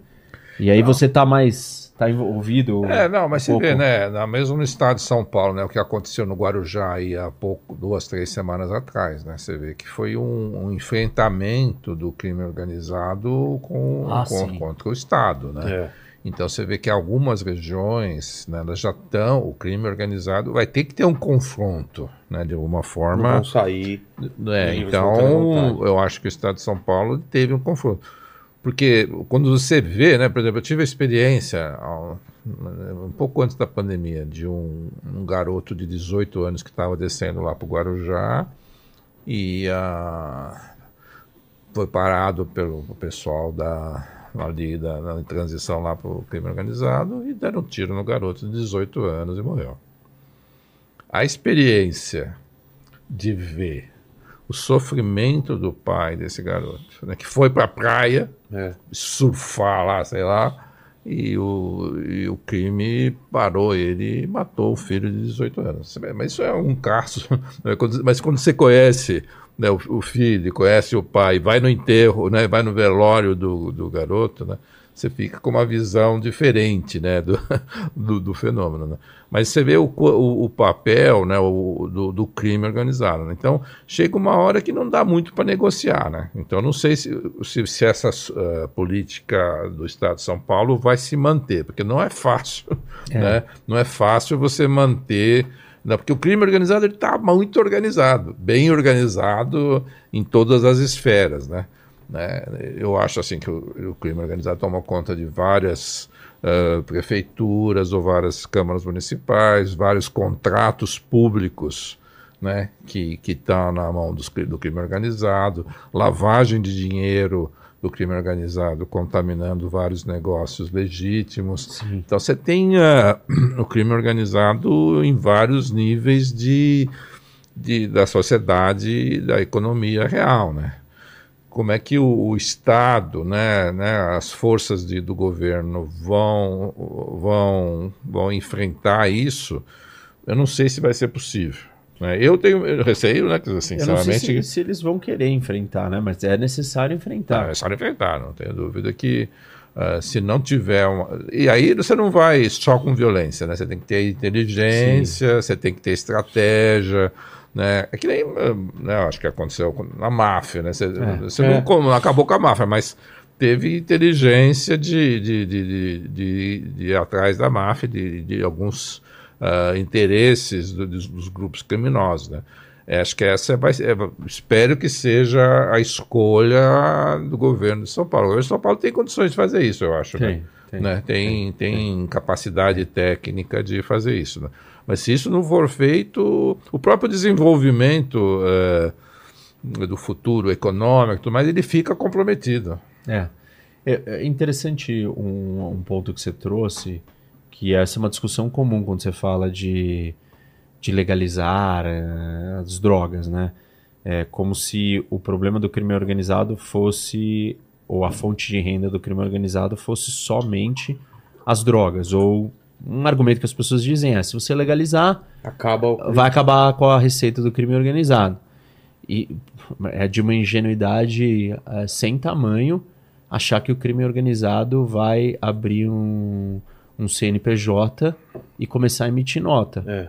Ele vai vender a, a droga no mercado paralelo, no mercado ilícito e ilegal, mesmo que a droga seja legalizada. E ele vai vender por um preço mais barato porque ele não paga imposto porque ele não vai seguir as regras da legislação. Aí você vai falar, ah, não, mas aí você vai, é, vai persegui-lo, vai, é, vai fiscalizar. A gente não consegue fiscalizar, a gente já não fiscaliza agora. Como que a gente vai fiscalizar se você facilitar ou só simplesmente der uma roupagem de legalidade para uma atividade que ele já dominava e já era ilegal? É. E, e aí as pessoas talvez não tenham noção de que uma das grandes fontes de receita do crime organizado no Brasil é o contrabando e a falsificação de drogas legais, que é o cigarro. É. Então, assim, legalizar a droga não vai afetar em nada o crime organizado, ao contrário, pode facilitar a sua atividade. Foi o que é. aconteceu no, nos Estados Unidos, né? Isso. Eu acho que essa é uma área que eu, que eu me interesso bastante. Na Califórnia, estado da Califórnia, ele tá, foi dominado pelo crime organizado.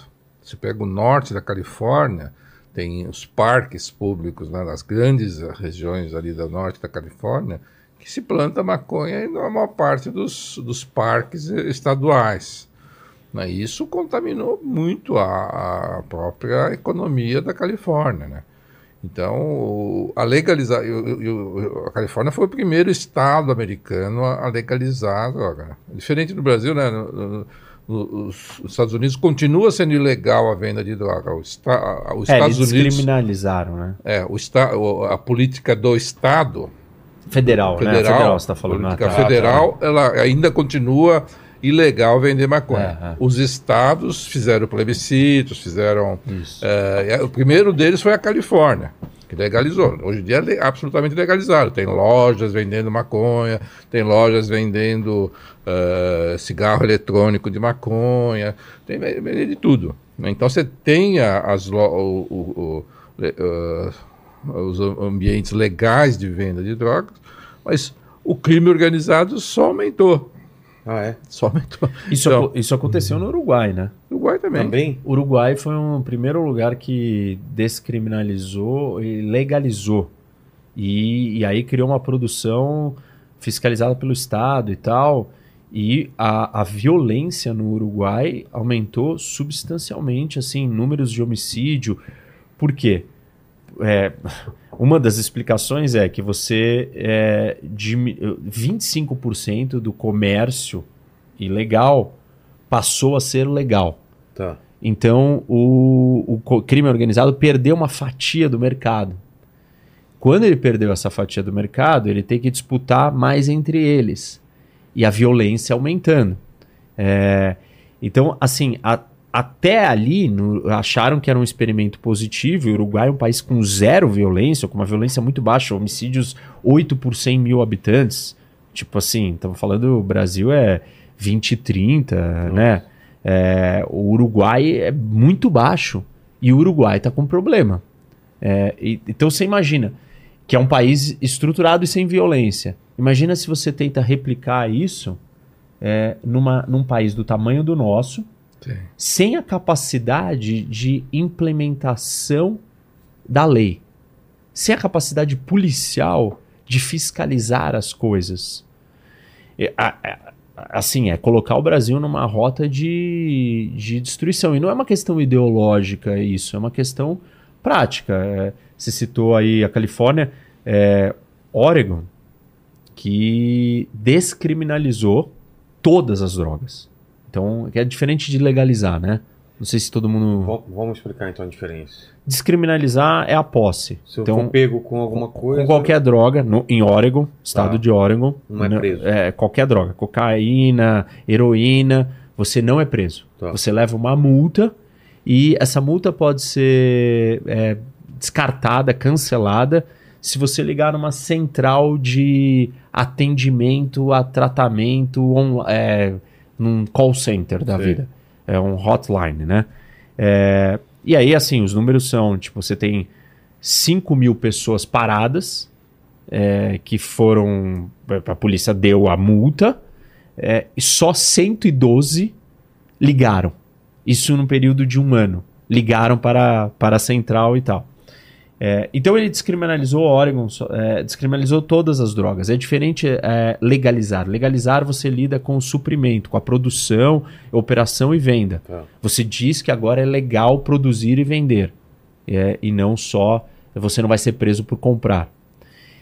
Essa discussão está acontecendo aqui no Brasil e você está acompanhando bem. É, ah, porque o próprio Supremo Tribunal Federal está discutindo um dos artigos da lei antidrogas que fala assim que você poderia é, portar a droga, você poderia de posse da droga, isso não seria mais constituído num crime.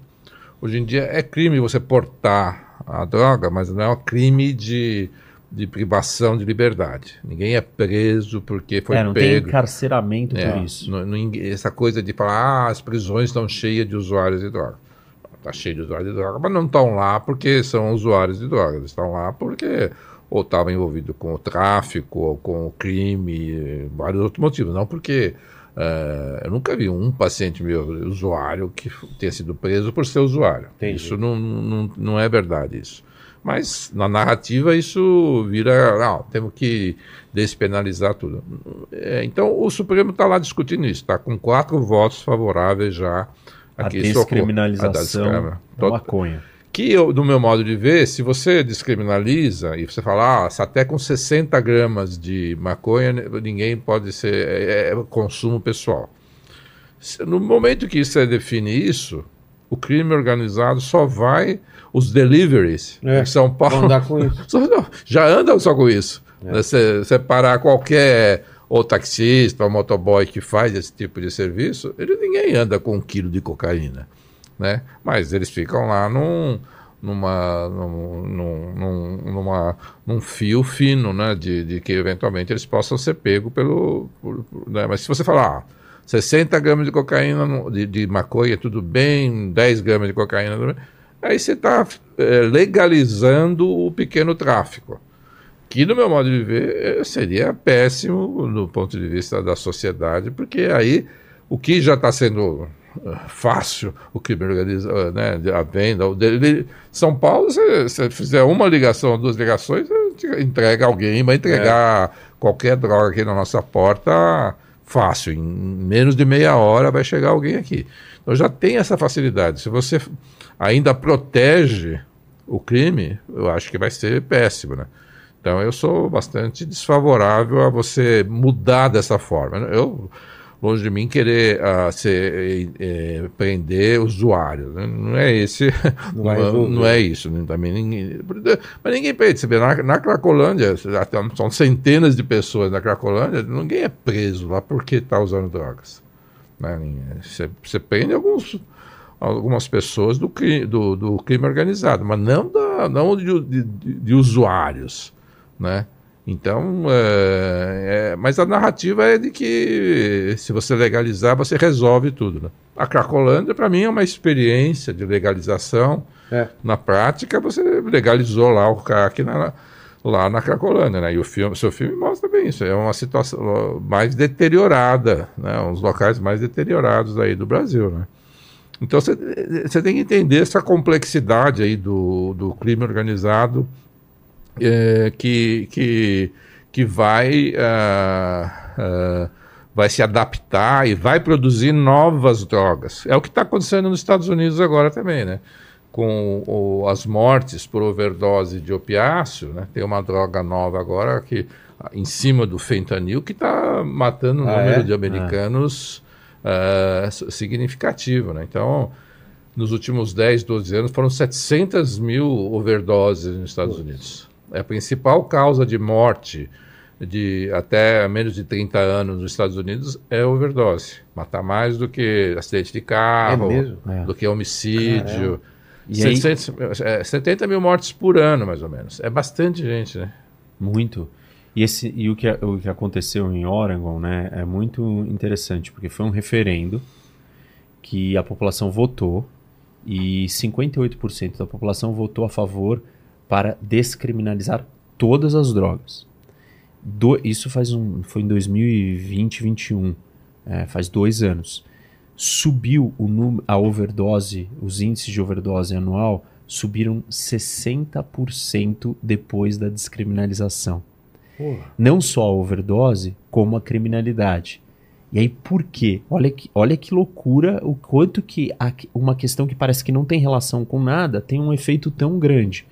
Os policiais de Oregon, é, quando eles fazem uma abordagem, quando você sabe que a posse de drogas é um crime, então você tem é, a autoridade para revistar para saber se você está com droga.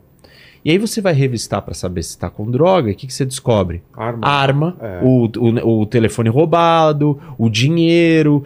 E então a crime, você vai resolvendo, porque normalmente a, a droga tá ligada com a ação criminosa. Claro. Porque a pessoa não está consciente, não está sã, ela está alterada, ela vai, vai pegar uma arma, ela vai. Ela, ela tá provavelmente. Então, a revista, a impossibilidade de revistar, porque você não pode mais lidar com a droga, ela causou que a polícia não mexe mais com, com as pessoas. E aí parou de descobrir crimes que eram um efeito colateral do, da lidar com a droga. Um. Dois, ela deixou de ter informantes que prendiam grandes traficantes. Como que ela tinha um informante? Ela pegava alguém com menos, e aquilo era um crime, ela negociava é. a soltura. Falava, ó, oh, tá bom, eu vou te liberar, mas você vai ter que ir lá e vai me dizer onde o cara tá e tal. Isso, e agora não tem mais, não tem mais esse elemento. Outra situação que aconteceu é que os policiais, a, a moral dos policiais caiu. Por quê? Antes eles tinham uma atitude proativa para lidar com o crime. Vou revistar, vamos lá, vamos, olha que estranho. E agora é, reativo a postura deles. Só se eu tiver certeza que está acontecendo alguma coisa, é. eu posso me envolver naquilo. Então eles se sentem menos é, menos funcionais, né? Eu não estou alcançando o meu objetivo. E aí tem uma outra questão que, ele, no caso de Oregon, quando ele para a pessoa e vê que ela está com a droga, ele tem que dar uma citação, que é uma espécie da multa ali. E muitos deles já não dão. Por quê? Porque fala, meu, isso aqui não serve para nada. É. Para que eu vou parar um cara para escrever uma notinha e vou dar uma multa para ele, que ele nem vai pagar a multa, porque ninguém pagou a maioria das multas, ele não vai ligar no telefone que tem que ligar de assistência e tratamento. Então eu vou usar meu tempo melhor. É. Então você percebe que é, é, é uma reação em cadeia de uma série de coisas que vão acontecendo e vão destruindo todo o resto da sociedade. Os números de Oregon assim são assustadores. Você tem criança de. Três crianças no ano passado de quatro anos que tiveram overdose. É, os números de overdose, os números de criminalidade, tudo. O que, que aconteceu hoje? 60% da, da população de, do Oregon quer voltar atrás. Quer recriminalizar a droga. Que é isso que é o difícil.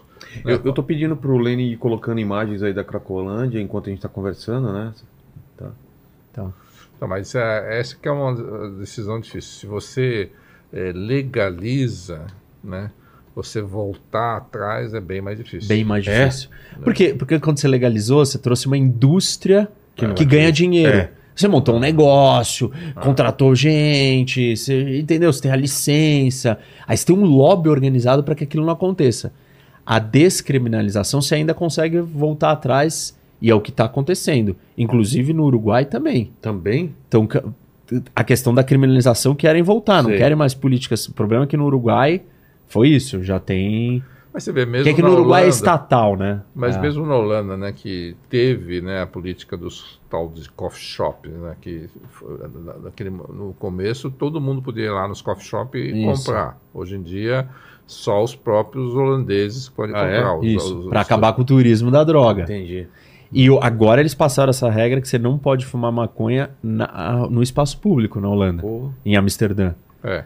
Então você vê que mesmo os países que eram considerados mais liberais, né, porque a Holanda, principalmente Amsterdã, era o símbolo disso, né? Virou um polo de, de atração não só da, da maconha, mas de várias outras drogas, né? Então teve até assassinatos de, de advogados lá que e eu lembro de ter ah, visto é? essa é, um tipo assim, ah, será que a Holanda está se transformando num narco-estado, né? Caramba. É, Mas é que, é que comparar a violência claro, da Holanda com a é, nós não, é, não é, temos, é. Né, eles não têm ideia, mas, mas para a Holanda ter matado, lá, o crime ainda ter matado um advogado, qualquer vida é preciosa, Sim. né? Mas lá foi um advogado lá que, que, que essa foi a discussão. Então, os holandeses, né, diferente do que às vezes a percepção social tem, não é que eles são uh, soft uh, com, em droga, não, não são, não, não eles são. não são, não. Né, a, a, a, o, o, o, enfrentamento das drogas uh, mais pesadas é mesmo daí, mesmo da maconha, não é. É, e tá, não, tá mudando, tá e, voltando. E tá deixando de. Né, porque não é bem, não faz bem para a cidade, uma cidade maravilhosa que é Amsterdã, virar foco para quem quer Todo mundo que vai lá. É. é né, e era o que. Perder. Não, é, era ainda faz isso, é. né? Mas é uma pena. Canadá essa, também. Mas, né? É, está acontecendo isso no Canadá, é. nas grandes cidades do Canadá. A galera nas praças. O, é. Então isso está contaminando né, o, os ambientes sociais de uma forma significativa, né? Assim, né e, e, essas imagens são, as imagens são muito impressionantes, né, cara? Parece um, um território de acabou de ter uma guerra, alguma coisa, é, e o pessoal está desabrigado. Cara, é, olha só. É meio distópico, né? É Esse é o nome total, no, no... geral. É, a gente tá colocando as imagens lá, o pessoal tá vendo. Não, é, não, é, é, distop, é uma total. distopia, assim, né? Sei lá, aquela coisa, aquelas imagens do futuro é, de, meio. Pós-apocalíptico, né? Pós-apocalíptico, é. E, e, aí você vê, né? Tem filas, né? É, você... Perde a dignidade, perde identidade. Os caras fazem, né? Xixi, cocô, tudo ali na rua, né? Você, você, basta ir lá, você vê um cheiro, né? É, que é um negócio absurdo. É só quem já passou lá, eu já passei por lá, sabe o que, que é. Gente que não, não foi para lá não tem ideia do que está acontecendo, né? É. Pra você ter uma ideia do que, esse, o que aconteceu no Oregon, se, é, e, esse dado, assim, não, as pessoas podem ir lá tá checar. Tá disponível. Todo mundo te, entre da Google para entender o que está acontecendo no Oregon, que é a descriminalização de tudo e os resultados. O Center for Disease Control, né, que é um, um órgão americano que cuida disso, enquanto no Oregon a, o número de overdoses cresceu 61%, é, uma média anual nos últimos dois anos, Aí você vai falar, ah, tá, mas cresceu nos Estados Unidos inteiro, tem uma onda, tem uma epidemia de opioides e etc. tal. Não, você olha o número nacional, subiu 13%. Então, assim, claramente a distinção, o fator ali que, alter, que é diferente Facilita, dos outros estados, né? foi a descriminalização. E, e você olha para qualquer número, os do Uruguai, né? Também que é outro problema, que tá igual. Tudo isso foi baseado numa política de Portugal. Ah, é? Portugal foi o primeiro a, a descriminalizar é, lá atrás, em 2001, é, descriminalizou. Só maconha ou várias? Tudo. Tudo? Descriminalizou tudo, não legalizou. Sei, sei. E aí o que acontece? Olha a ironia, né? É, então, você consumir não é um problema. Aumenta o consumo, aumenta, aumenta a venda e o tráfego. É. E aumenta o tráfego aonde? Aqui, na América do Sul. Porque a droga está vindo daqui, é. entendeu? Está sendo produzida aonde? Colômbia, Entendi. Peru, Bolívia, maconha, é, Paraguai, por aqui. E aí você aumenta a criminalidade aqui nesses países enquanto eles estão. Só que agora, a, pô, tem relatos da cidade de Porto, em Portugal, é, o prefeito, todo mundo quer revisar a lei nacional. Porque, dado o tamanho do problema do que está acontecendo é, com a descriminalização lá, não está mais funcionando. E lá em Portugal eles criaram aquela comissão, que é uma comissão de tratamento. Então você. Não é uma coisa totalmente. É, não tem uma acusação formal criminal, você não vai ser preso, mas você vai para um, uma, uma corte civil de punição civil. É, dissuasão, né? É, uma comissão de dissuasão, é isso. É. Eles vão te convencer, vão te botar para um tratamento. E isso não está mais funcionando igual, então tudo está piorando. Revisado, mas estão estão discutindo, querem discutindo. mudar. Só que Portugal, o país como um todo, né, a nação tem um orgulho de ter sido o primeiro e achou que resolveu. E assim, do ponto de vista de quem olha é, a questão do crime organizado, a descriminalização sem a legalização é. Tem gente que acha que é pior de todos os mundos. Pior cenário. Porque você aumenta o consumo, facilita o, o, acesso ao consumo, acontece aquilo que o Laranjeiras descreveu, né? É, e você vai facilitar a operação para o crime organizado. Mas você sabe que a, a, a diferença no, no, Brasil é que existe, no meu modo de ver, uma semi-legalização ou uma legalização de fato, né? Sim. Porque você pode hum, conseguir qualquer é. droga. Todo eu, mundo sabe disso, né? Sim, é, é, então maconha parece é, que é, maconha já é uma droga praticamente legalizada.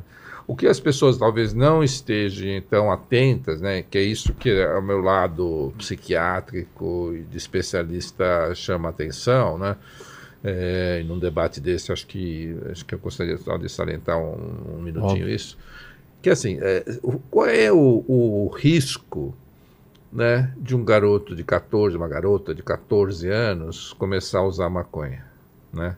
Qual é o risco, né?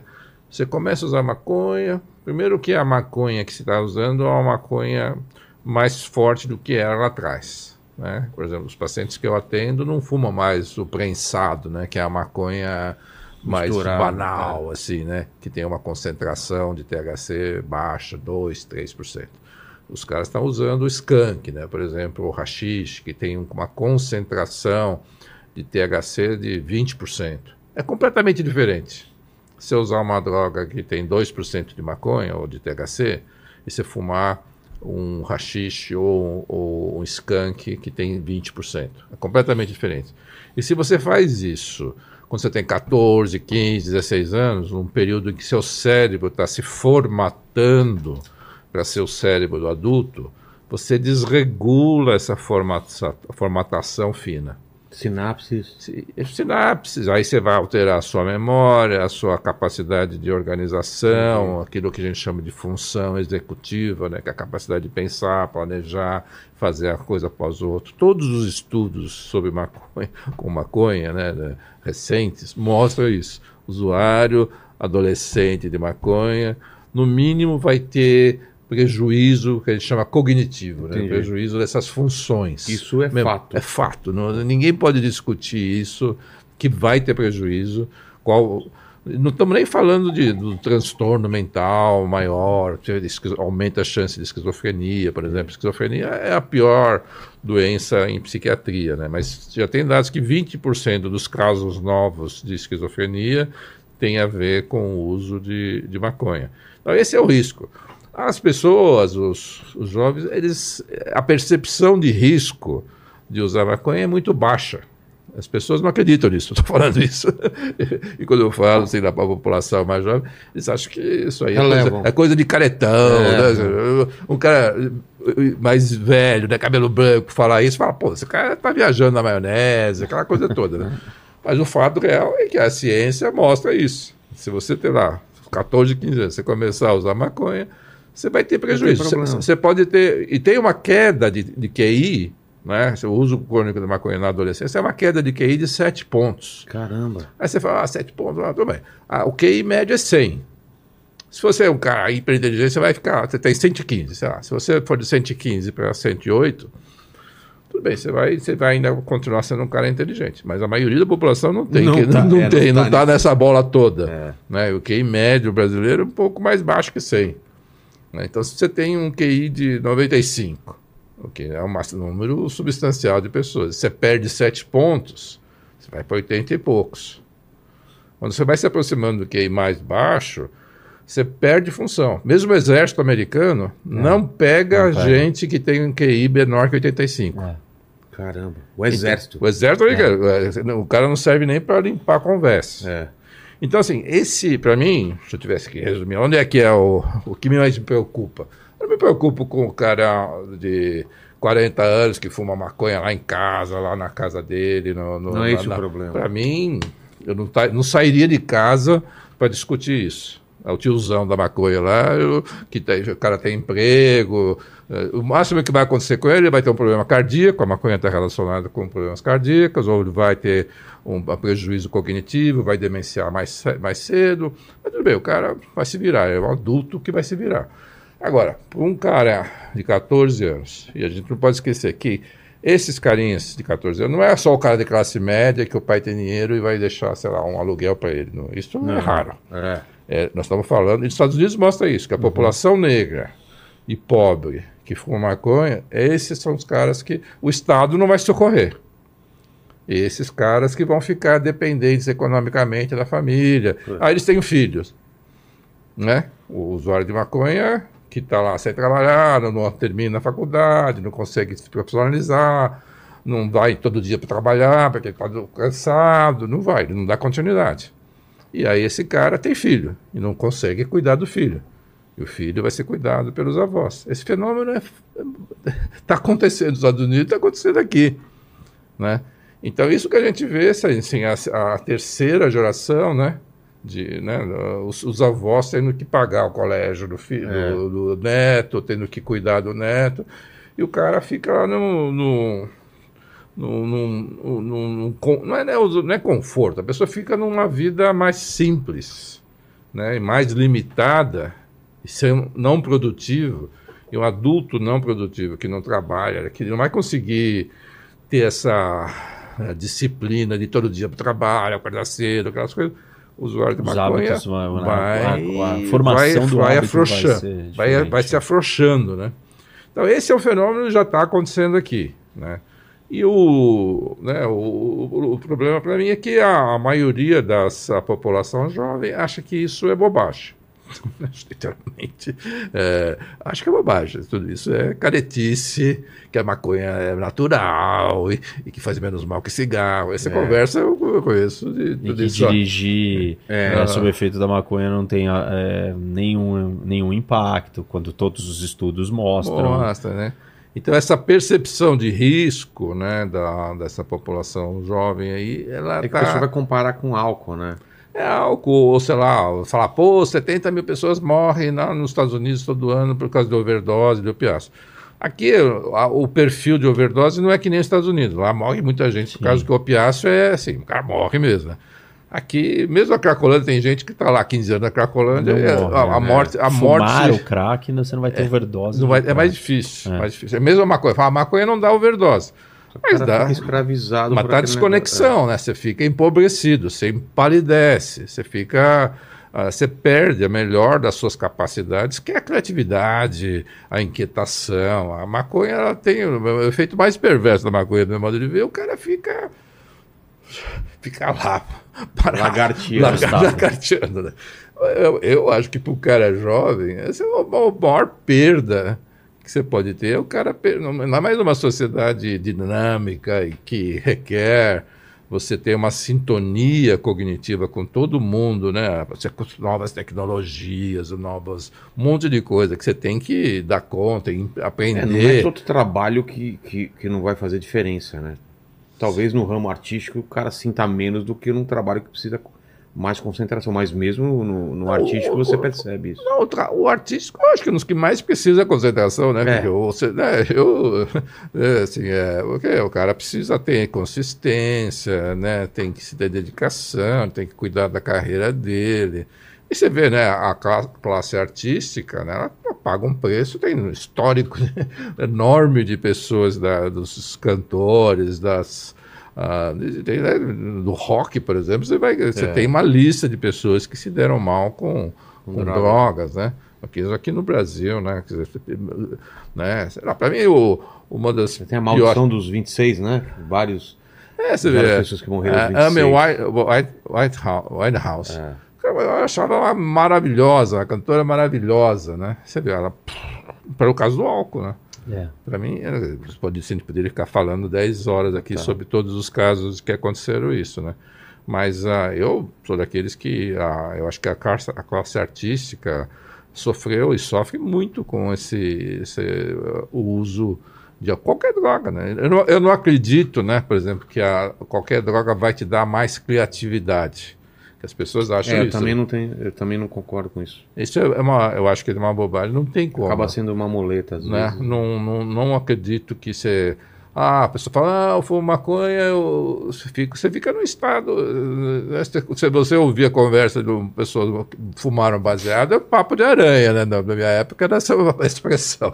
Mas não sai nada, o cara não lembra o que falou no dia seguinte, não dá continuidade para nada. Então, eu acho que isso é um empobrecimento, né? Você tem que falar, qual é o principal argumento que eu não acho que a droga... A pessoa vai empobrecer. Entendi. É empobrecer. Independente de tudo que a gente já falou, tudo mais. mas tem um empobrecimento. Empobrecimento que, para mim, para um cara jovem, é um preço É um impagável, né? Impagável, né? Deixa eu abrir para uma pergunta, fazer um xixizinho. Manda uma pergunta aí e já volto, Lênin. Olha só, o, o Luiz Felipe, ele perguntou aqui por que, que o crack é uma, doen- é, uma, é uma droga tão forte e tão viciante. Eu acho que a resposta mais simples para isso é assim: é, ah, eu tenho mencionado isso, né? Ah, se você tomar chá de cocaína, você vai lá no- nos Andes e tomar um chá, pegar cocaína, né, a planta cocaína, você fizer um chá, você vai ter um efeito levemente estimulante, que é o que as pessoas fazem, tomam chá de, de cocaína há, há centenas de anos lá no- no- nos Andes. Muito bem. Depois que sintetizaram a cocaína, das folhas da cocaína se transformou em cocaína, isso há mais ou menos um século e pouco atrás, aí a cocaína passou a ser cheirada. E, e naquela época a produção de cocaína era muito limitada. Então, na cidade de São Paulo, desde a, mesmo na, na- Ninguém lembra disso, mas, mas na, na Semana da, de Arte de 22, 1900 1922, tinha um consumo ocasional de cocaína dos nossos melhores artistas. Na, na- mas era- naquele momento a cocaína era cara, era uma coisa de elite né, paulistana. Isso foi até a década de 70, 80. Era, uma, era um acesso muito po- pobre à cocaína, que era cocaína cheirada ou até injetável.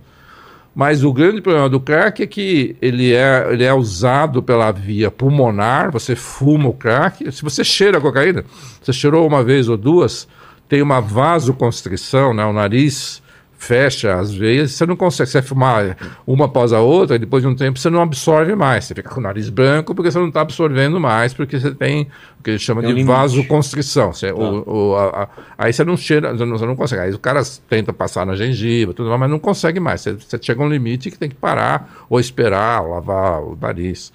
Então, por isso que a cocaína, lógico que causa dependência, mas o, o crack é pior porque a pessoa fuma uma pedra, daqui a cinco minutos ela fuma outra, ela, ela vai podendo fazer isso até ficar extenuada e, e, e o efeito é e, é cada vez mais rápido mais rápido e, e dura menos, e dura menos né? É. vai tendo o que ele chama da tolerância à droga muito né? paranoico né e Uma vai ter sensação paranoica todas é. as pessoas que eu conversei falam que Pô, você fica numa. Uma noia, né? Uma noia, numa fissura. Você acha que vão te atacar, tá todo mundo armando é. contra você. Então, você imagina isso na Cracolândia, né? Que Nossa. fica todo, todos ali fumando o tempo inteiro e a polícia em volta.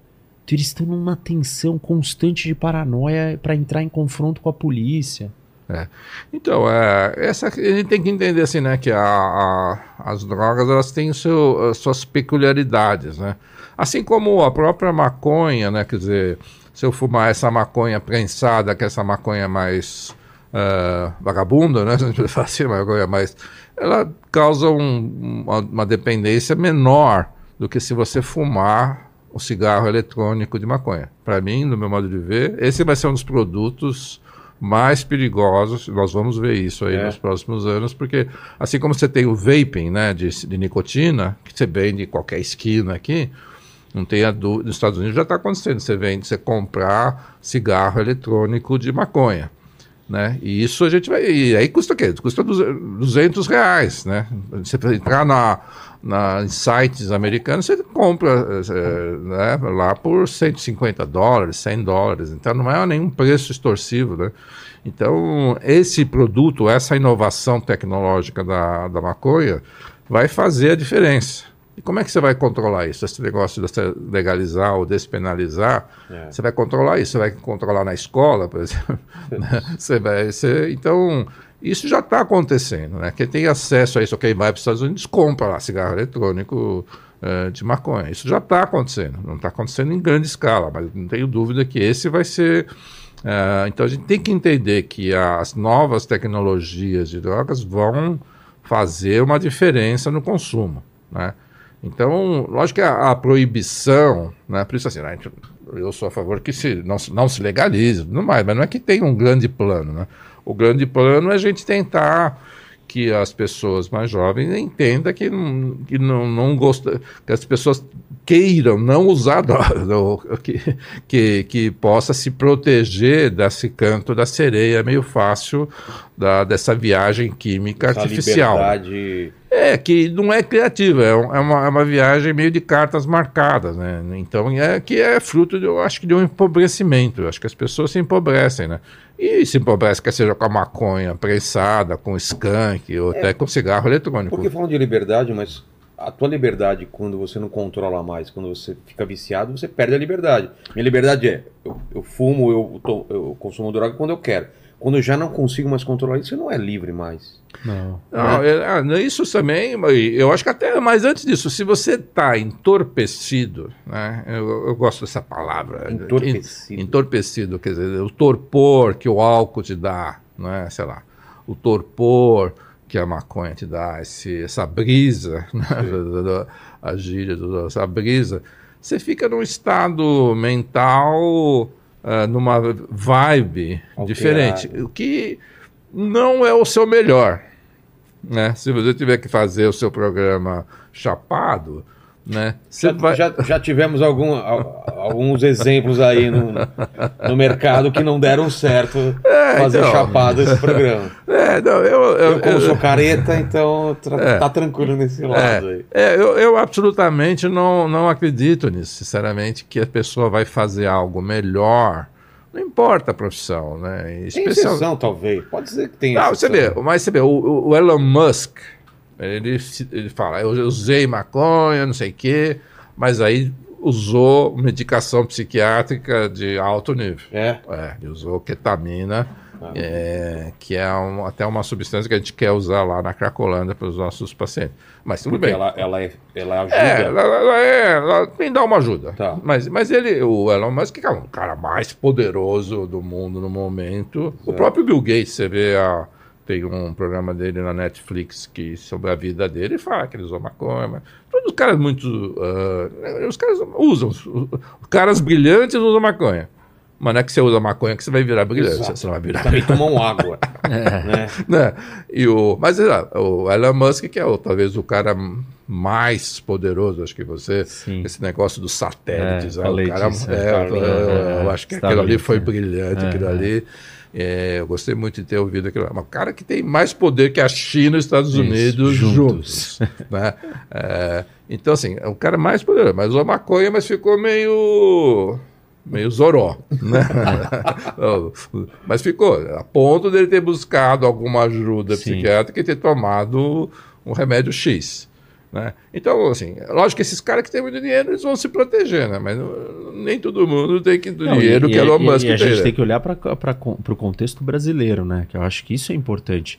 A- o nosso sistema de saúde está preparado para lidar, tem estrutura, capacidade de receber.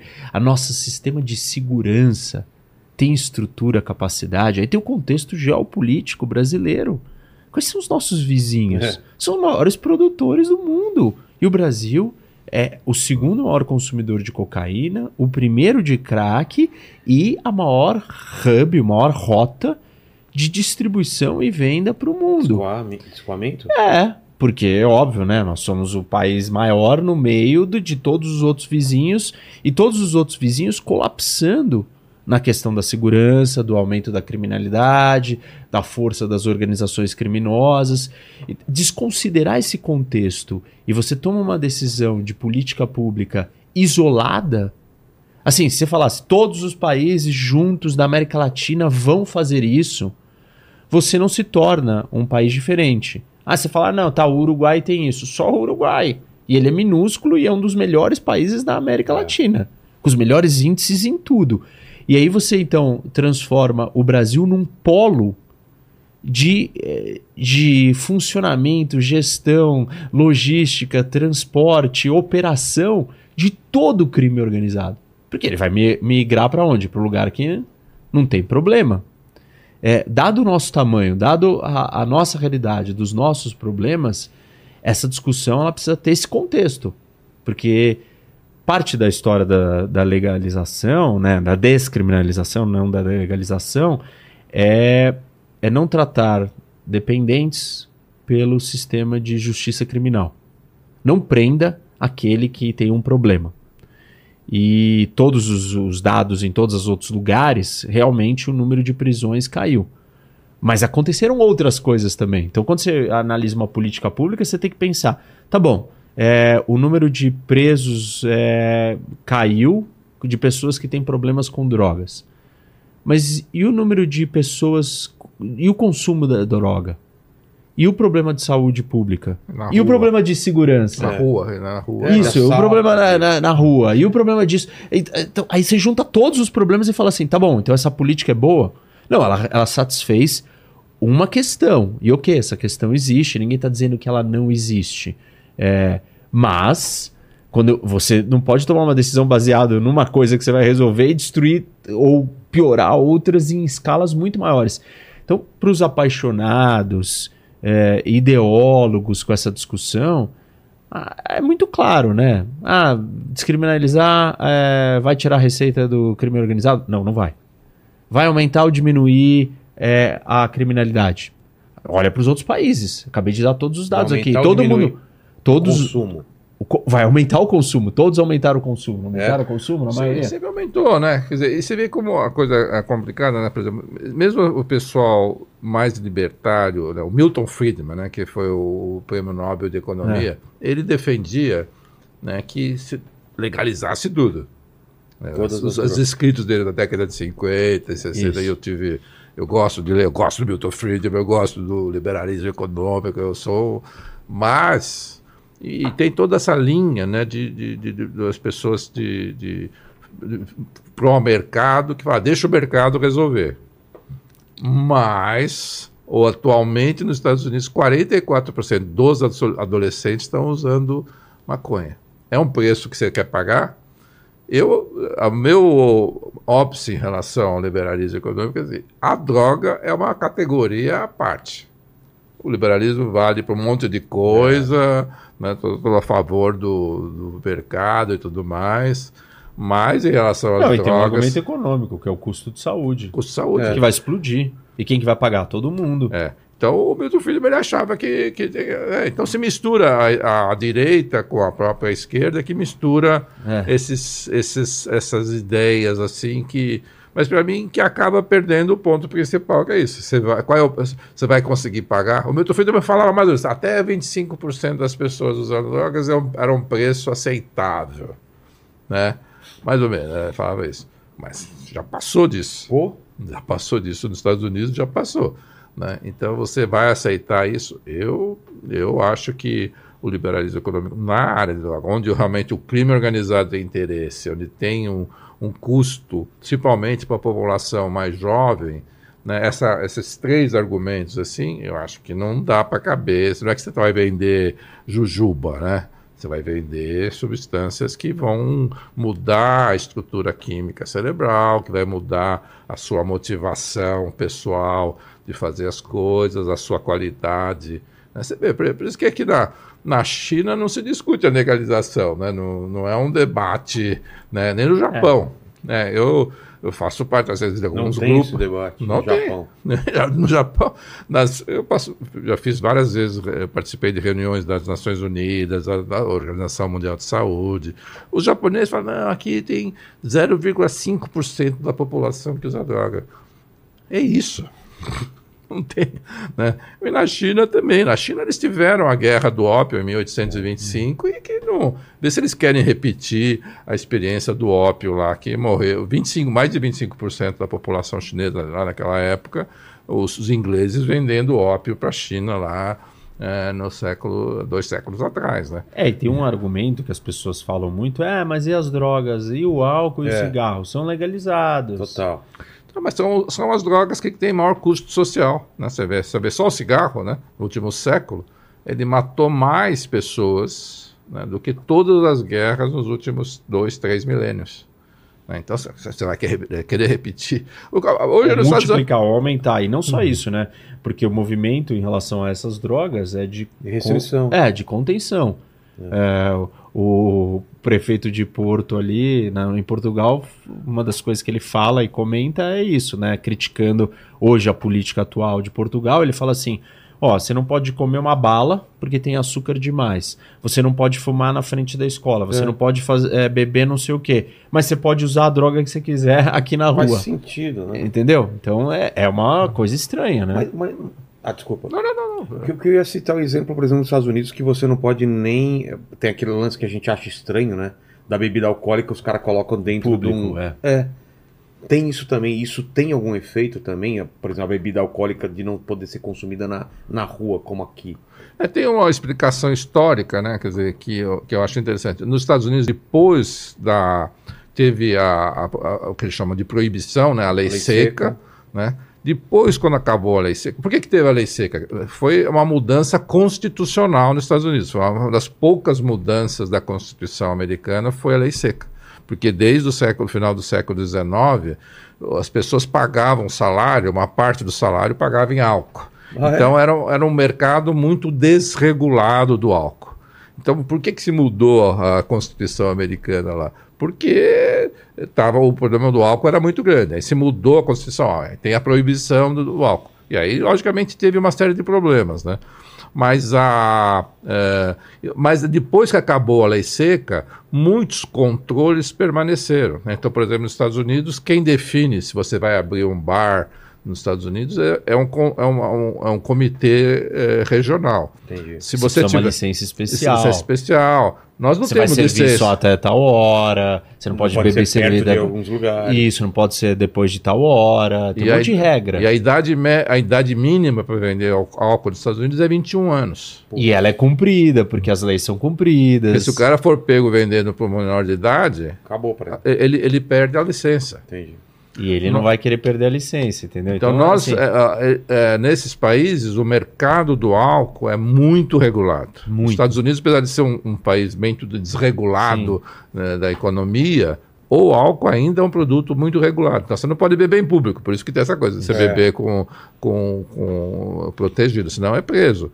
Então você tem essas contradições, né? Mas o álcool continua ainda sendo um produto regular. Então o cara pode lutar no Afeganistão aos 18 anos, lutar não sei aonde. Mas ele não pode beber. Não pode beber. Dirigir aos 16. Pode, é. é, mas não pode beber até os 21 anos. Doideira. E é uma lei bem fiscalizada nos Estados Unidos, porque virou um consenso, né? Aquilo que você tinha falado.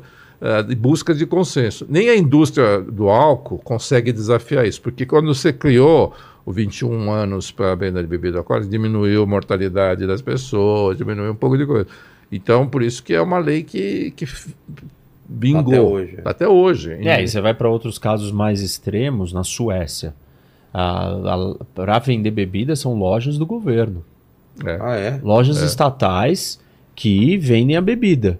E aí, ele, e aí a, o vendedor vai saber quem é você, tem a quantidade certa, Entendi. vai te induzir a comprar uma bebida mais fraca. É, ou não vamos, não vamos comprar, não vamos comprar vodka, compra um vinho aqui, porque eles têm problema com álcool. É, e porque é uma droga que causa problemas. Então, ah, não, mas então algo está legalizado. Tá bom, mas é uma discussão. Mas é regulado. É bem regulado. Bem regulado. Eu acho que vai acabar acontecendo algo parecido também em relação à maconha, mas vai levar anos. É. Vai levar anos. É. Vai ter muito problema. Né? Vai ter Se... que ter muito problema para o pessoal é. saber que vai ter que regular. O... Mesmo você vê né, nos Estados Unidos que há mais de 15 anos, em que sabia que estava com uma epidemia de opiáceo lá com mortalidade e eu lembro de ter conversado com pessoas do Departamento de Estado americano, que falavam, ah, vocês estão com epidemia aí de, de falar, ah, não, tem, vamos fazer, mas vai levar mais de 20 anos. Isso há 15 anos Porque atrás. Porque demora, ser... né? Porque eles começaram a prescrever o, uma substância chamada Oxycontin, que é um remédio para dor. É, uma dor, aí, remédio para dor assim, de câncer. Sim. E aí o laboratório falou: não, você pode usar se tiver dor nas costas, se tiver dor de dente, você pode tomar esse Oxycontin. E aí foi a partir daí que começou a aumentar o número de prescrições de, de Oxycontin, e aí virou essa epidemia. Mas isso a gente já sabia disso há 15 anos atrás, na cara que ia acontecer isso, né? Mas às vezes o, o, Estado é muito lento. Muito. Mesmo com todo o dinheiro. Tem lobby também de gente ganhando muito dinheiro que Não, é, atrasa. Né? É, saiu até, tem até agora um, uma série. É, a discussão, a discussão essa, é, série, essa agora, série não fala disso. Mas a discussão é tomada por questões ideológicas, né? É. E aí você não vê a realidade. Não se fala de dados. Essa discussão de descriminalização ela é puramente ideológica. Não consegue falar de dados. É só, não, é, aí vamos pagar imposto, que é legalização. E aí vai usar o dinheiro do imposto da venda da maconha para financiar o tratamento. Esse é um argumento, né? E aí você tem que ver o que aconteceu nos estados que fizeram isso no, nos Estados Unidos.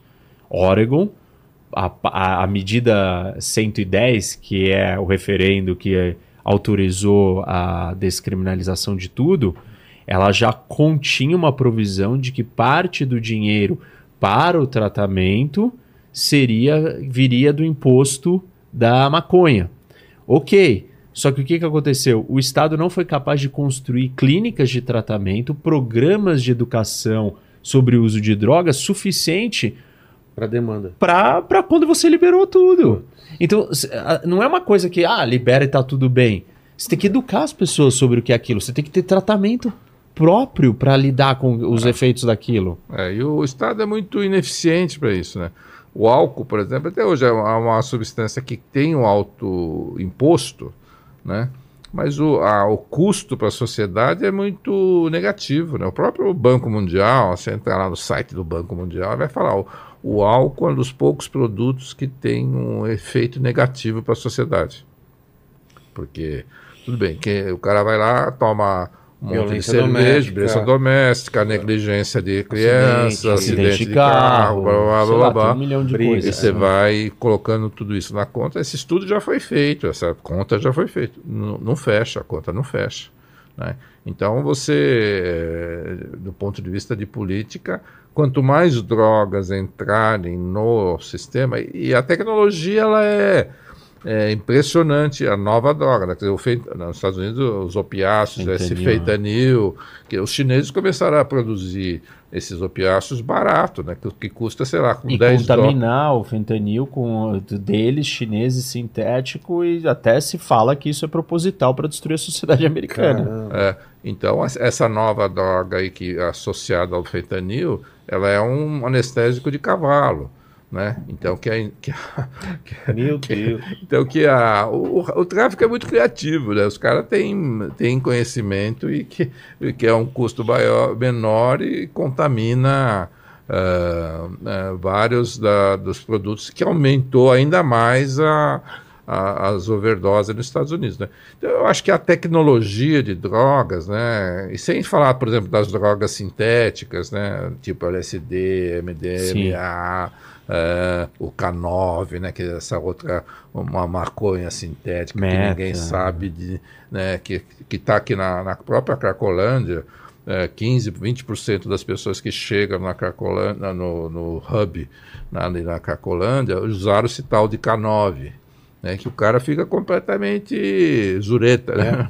É. fica completamente desorganizado, fica com umas posições estranhas. Caramba. É uma droga, você vê, que surge do nada e mesmo pessoas de estado de, de miséria lá da Carcolândia conseguem comprar esse tal de K9. Né? Então, é, isso vai continuar existindo, né? essas inovações, né, entre aspas, de tecnologia, de novas drogas. Por isso que não é que nem correr atrás do rabo, você vai sempre ter novas drogas. É, se tem uma certeza, se daqui, estiver sentado daqui a 5 anos, 10 anos, vai ter novas drogas, novas drogas que se a gente problemas. não proteger ou, no, no, ou, nós não nos protegermos como famílias, porque se, se, se, você tirar a família da equação, se achar que o Estado vai proteger a nossa família, eu, eu sou muito cético disso, né? eu tenho que tentar proteger, porque os pais, né, são os melhores agentes de prevenção que existe. Não são os professores, eu sou muito cético dos, da, das escolas protegerem nossos filhos de tudo. Não vai acontecer isso, não, não vou ver isso na minha vida. Então a escola ainda ela não reagiu, né? Então eu acho assim, você, é, eu ouvi uma frase esses dias que eu achei bem interessante, né? Você, nós somos um, um, ser biológico primitivo, né? Uma, um ser humano, com instituições medievais, inclusive as escolas, com uma alta tecnologia, com um ritmo alucinante.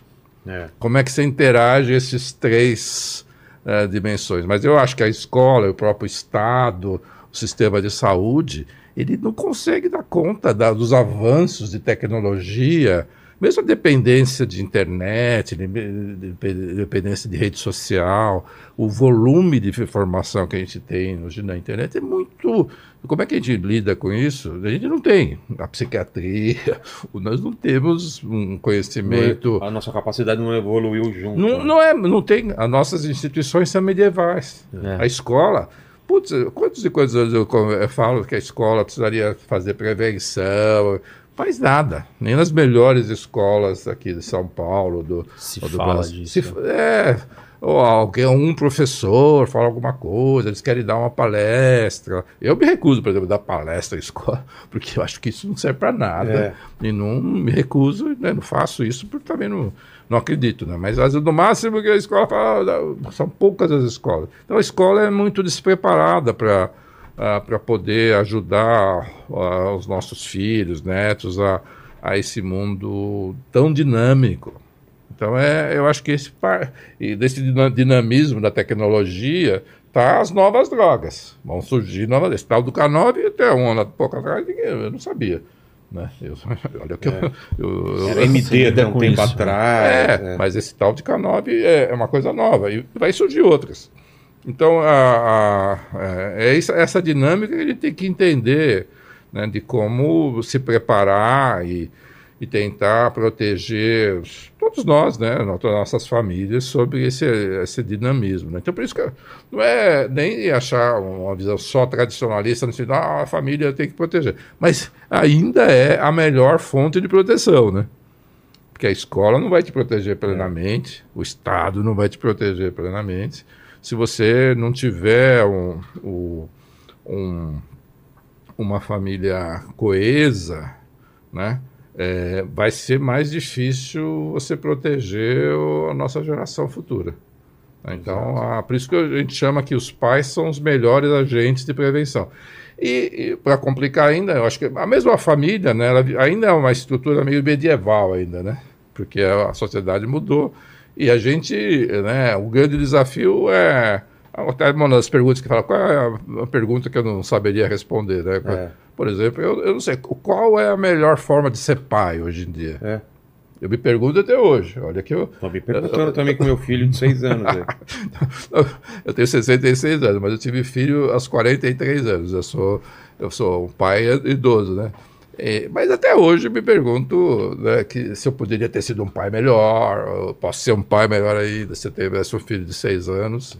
É. É, é. porque os modelos paternais que a gente tem ainda são muito primitivos, meio medievais, né? E que te, requer para ser pai hoje em dia um, algumas qualidades que talvez a gente não tenha e tem que se adaptar, né?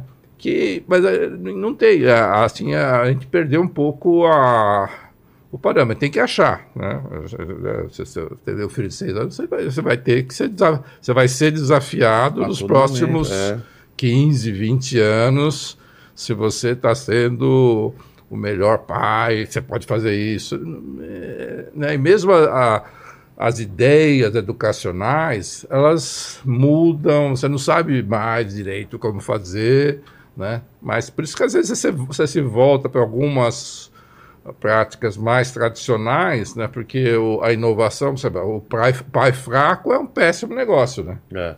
Ou a família fraca, ela é um péssimo negócio.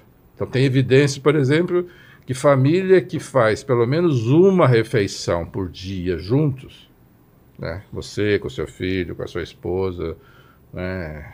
Param um, um, junto. É, oi? Param e tem um momento Param juntos. É. É, comem, pra comer. Come. Tá o moleque assistindo televisão, não, a mulher no telefone, você não. comendo sozinho. O seu depois... filho tem que ver que você trata a sua mulher, você conversa sobre a comida, fala do dia, você cria um ambiente. Pode falar, pode parecer meio banal falar isso. Porque você só come com seus amigos, Mas né? isso é uma decisão que eu tomei faz pouco tempo. Eu tive essa decisão aí. E Do não nada, foi, na sua cabeça? E não, é, na minha cabeça. Eu falei, cara, tá, tá estranho isso. Ah. Porque eu lembro da minha família, a gente. Hora de Fazendo comida é sagrado. Sim. Vem todo mundo junto. E aí, cara, mudou a vida assim. Eu e minha mulher, meu filho tá na escola, mas à noite ela tá junto e a gente tá junto. E aí troca ideia e tal. Melhora tudo. Então, essa é a maior fonte de prevenção da sua, da sua casa. É. é coisa simples, mas não é tão simples de implementar, né? Porque tem todos Claro, tá todo mundo com horários diferentes e tal. A criança quer, vai, vai ficar no celular. É. Isso eu falo, porque eu tenho três filhos. Você e... sabe como que é, né? Opa!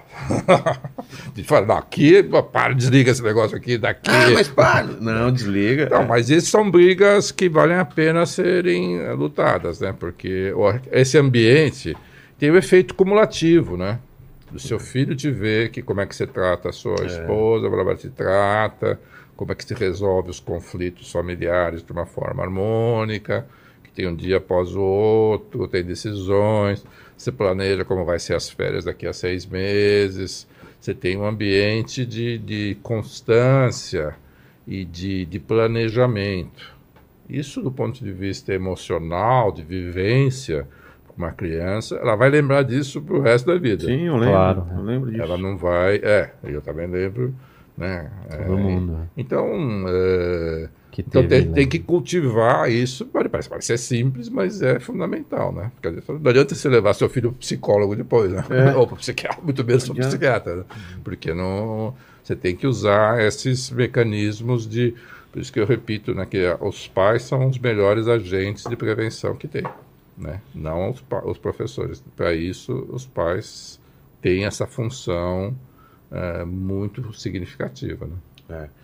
E, e, Reni, faltou algum exemplo de algum país que você tinha ah, tem começo? as políticas assim que todos, vamos, cada um usado. é pra... Sei lá, só para as pessoas entenderem, né? Eu falei de cinco cidades europeias, que é Amsterdã, Zurique, Frankfurt, Viena e Lisboa.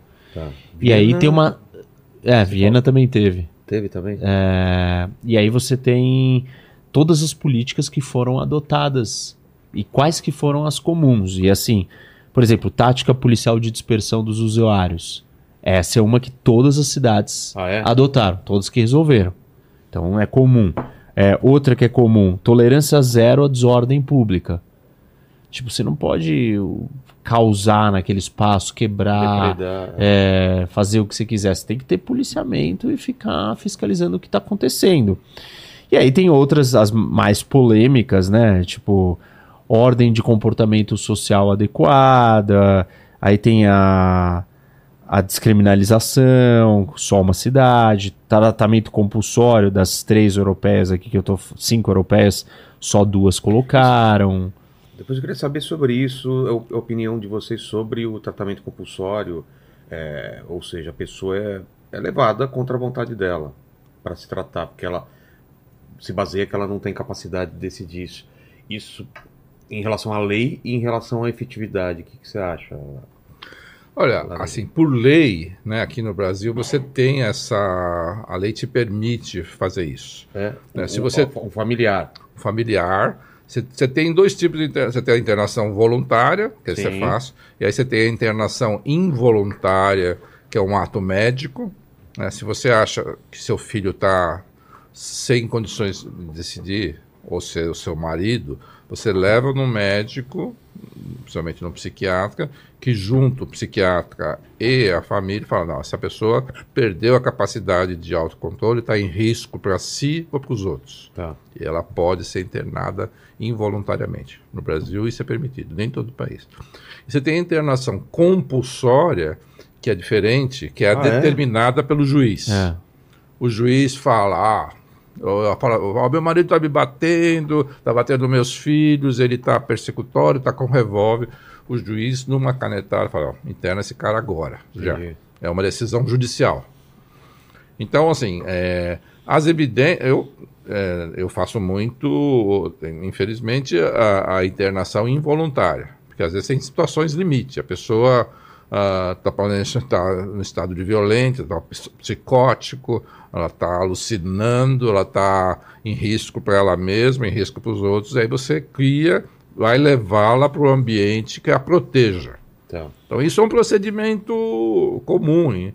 infelizmente, na, na, na minha prática clínica. Então, isso é, protege a pessoa. Né? E a gente já fez um estudo aqui de, de 57 mil internações involuntárias no estado de São Paulo, porque aqui, se- quando você interna involuntariamente, você tem que comunicar ao Ministério Público. Nós analisamos essas 57 mil internações do Ministério Público do Estado de São Paulo. E aí, E aí? de- em quanto E- tempo isso? Ah, Foram cinco ou seis anos. Nossa, Então é uma, amo- a maior amostra de internações involuntárias do mundo, assim, em termos. Ah, O Ministério Público aqui de São Paulo tem essa prerrogativa de ter essa- essas informações. E aí você viu que a maioria das internações involuntárias du- duram 12 dias, em média. Isso. Ah, é? É, não é que a pessoa vai É, ficar. não vai ficar presa lá cinco Porque anos. a pessoa entendeu? sai do surto. Mas é mim- pra ela sair, pra ela Ah, dar um tá. pontapé. Porque assim, você imagina, você fala assim, não, eu vou te colocar aqui pra sempre. Pô, você, a pessoa precisa querer estar ali, senão ela não vai se ajudar a fazer É, aquilo acontecer. então, Então, ela, é, essa é uma, uma- um dos temas comuns, assim. A maioria das pessoas acham que funciona no começo pra tirar ela daquele estado É. e depois, eh, depois tem, ela tem que Depende querer. dela também. Ela tem a, que se a modificar. maioria da- acaba depois, a- ou a internação involuntária se transforma numa internação voluntária. A pessoa fala, ah, eu estava mal e aceita a internação. Continuar, né? Então, isso Aceita foi um continuar. dado importante, né? De saber que é que o psiquiatra não é carcereiro, né? a, gente é, vive- é isso. a gente tem que tomar cuidado, né? Então, a gente lida com a- o caso agudo e naquela decisão, em consonância com a família, ó, a família top, o cara, estamos aqui de comum acordo, vamos, se precisar, você pega uma ambulância e leva a pessoa para um ambiente protegido. A lei te permite fazer isso, né? E aí, lógico que você comunica o Ministério Público e, e você, tem a, você, você tem a responsabilidade, é um ato médico, né? Então, é, quer dizer, quando a pessoa tem recursos, e você pô, faz isso, né? O problema é no serviço público, né? É. Porque você não vai ter uma clínica com recursos suficientes para falar, ah, se a pessoa está involuntária. Existe. No estado de São Paulo você tem Mas clínicas. e, e qual que foi o resultado dos, dos, dessas 50 e quantas mil? 57 mil. 57 É. mil. Então, a, a gente não tem o acompanhamento, mas a gente, a gente, viu que a maioria delas foi por curto prazo. De, curto, essa foi a duração. duração. Vocês olharam para a duração. É, duração, que tipo de quadro, a maioria era quadros psicóticos, né? a pessoa misturava às vezes uso de drogas, mas a principal era a pessoa ter um surto psicótico. Surto psicótico, a pessoa está alucinando, está com delírio, está em risco, e aí ela, o sistema vai lá e protege a pessoa, né? Então, eu vou mandar depois para você esse eu artigo. É, então, a, a, internação involuntária, de, feito com regras, ela protege. Né? Eu, se tivesse né, alguém na, na, minha família, eu gostaria que é, a, fosse feita a internação, ou para mim mesmo, né? É. né? Se for bem, isso acontece, né? Sei lá, se alguém está é, numa UTI e está entubado, você fica amarrado. Total. Né? Então você está ali numa, numa situação limite e ninguém questiona isso, né? É. É, eu tive Covid e fiquei na UTI, né? De repente acordo é, entubado Nossa. e com as mãos e os pés amarrados, né? Mas me protegeu, me salvou claro. minha vida, né? É, porque se eu não tivesse amarrado, ia tirar o tubo da, da, da intubação da minha garganta e ia, ia destruir minha vida, né? Então, às vezes, o sistema de saúde tem uns limites para sua proteção, né? Ninguém questiona isso na UTI. Você vê, às vezes, a pessoa amarrada porque ela está ali numa situação limite. É. Em psiquiatria, você tem essa... Né? Lógico que a psiquiatria tem um mal, um mal histórico, né? De, de, de eletrochoque, sem... sem é, experimentos, sem experimentos diversos, né? diversos de violência. A gente, é lobotomia. Sabe, a, gente, né? é, é, a gente sabe que a psiquiatria é uma especialidade sensível que a gente tem que justificar socialmente tudo que a gente faz, né? Por isso que a nossa lei no Brasil, o fato de você precisar comunicar ao Ministério Público, não é que eu tiro a minha cabeça e vou fazer uma coisa contra a pessoa, é em sintonia com a família e comunica ao Ministério Público. O próprio paciente pode questionar isso legalmente, né? É. Algumas pessoas questionam, falar... É ele pode é, estabelecer um advogado e falar: oh, esse cara aqui está me esse médico está querendo me prejudicar. O advogado pode me desafiar e aí o juiz vai indicar um perito para ver se aquilo que eu fiz, né, como médico, está sendo em benefício do paciente ou se ele tem a capacidade mental preservada para poder fazer o que ele quiser. É, nas, então, é uma decisão cidades, difícil. Nas cidades é, aqui da minha pesquisa, né, nessas cinco, duas, foi Amsterdã e Zurique, adotaram tratamentos compulsórios. Um outro assunto também complicado e polêmico dessa história é, são as salas de uso. Ah, Sa tá. Salas é. controladas de uso, onde. Cara, isso é, é. No filme tem isso. Eu tem visitei isso. e eu vou lá e tem um usuário, o cara tá usando ali na minha frente, conversando comigo é, injetando heroína. E aí? E assim, é um lugar tipo, totalmente fora da nossa realidade aqui do Brasil, mas tem, né, dessas cinco cidades que eu estou mencionando, três delas têm sala de uso. E aí tem algumas distinções importantes, né? Sala de uso para heroína é uma coisa, sala de uso para crack é outra. Porque o efeito da droga é totalmente diferente, né? Você fica agressivo com o crack, você fica enérgico, elétrico, paranoico, e a heroína você fica num transe deitado ali e tal. É, mas são países Suíça, é, enfim, né, Holanda. Imagina uma sala de uso no Brasil de crack. É, Imagino é. que seria isso, né? E assim, a quantidade de gente que iria é. para lá para usar o crack ali dentro. Da onde que a gente iria se arrumar esse crack? Porque o Estado ia ter que cuidar disso. É, enfim, seria uma. É, são situações que não se aplicam para o nosso caso. Por isso que é importante a gente olhar o contexto, a realidade brasileira, é, o nível de desordem. Nós não somos a Suíça. Simplesmente. É. E eu acho que esse detalhe que você chamou a atenção é que é, as drogas são diferentes. Né? Você, uma coisa é. é você usar um, um, uma droga que vai te dar sedação, né? Desde a época da China, né, quando tinha a guerra do ópio, na Inglaterra, quando tinha os locais que, que os chineses iam para ficar num estupor do, do ópio, né? As pessoas fumavam ópio e ficavam lá dias no é. estupor. É. Isso historicamente era uma coisa que acontecia, mas porque a pessoa fica lá, o que pode acontecer, ela tem uma parada respiratória, né? É. Aí tudo bem, você está num ambiente que te protege, naquela época os caras morriam, né? Agora, pode até ter um certo sentido na sala de uso da, de, de opiáceo, né? Mas de crack, não. O cara usa crack, o cara vai ficar subindo pelas paredes, tá vai ficar violento. Eu, eu não ficaria não, no é, mesmo ambiente médicos, com... Os enfermeiros, quem está ali dentro, tá, tá tipo, como risco. é que vai se lidar com essa situação? É, não, é, algumas das salas que eu visitei tinha espaço para é, fumar crack, mas assim, ninguém quase consumia crack, era sempre heroína. É, uma outra coisa que uma política comum que foi usada em várias cidades é a expulsão dos não residentes.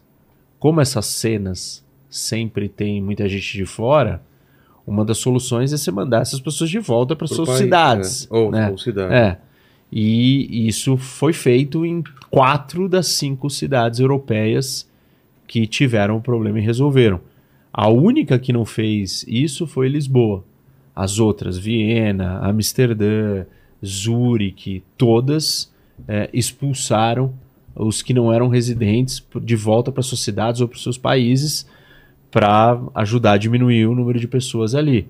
É, aqui em São Paulo, a maioria das pessoas na Cracolândia não são de São Paulo. Isso, isso eu não sabia. É. é.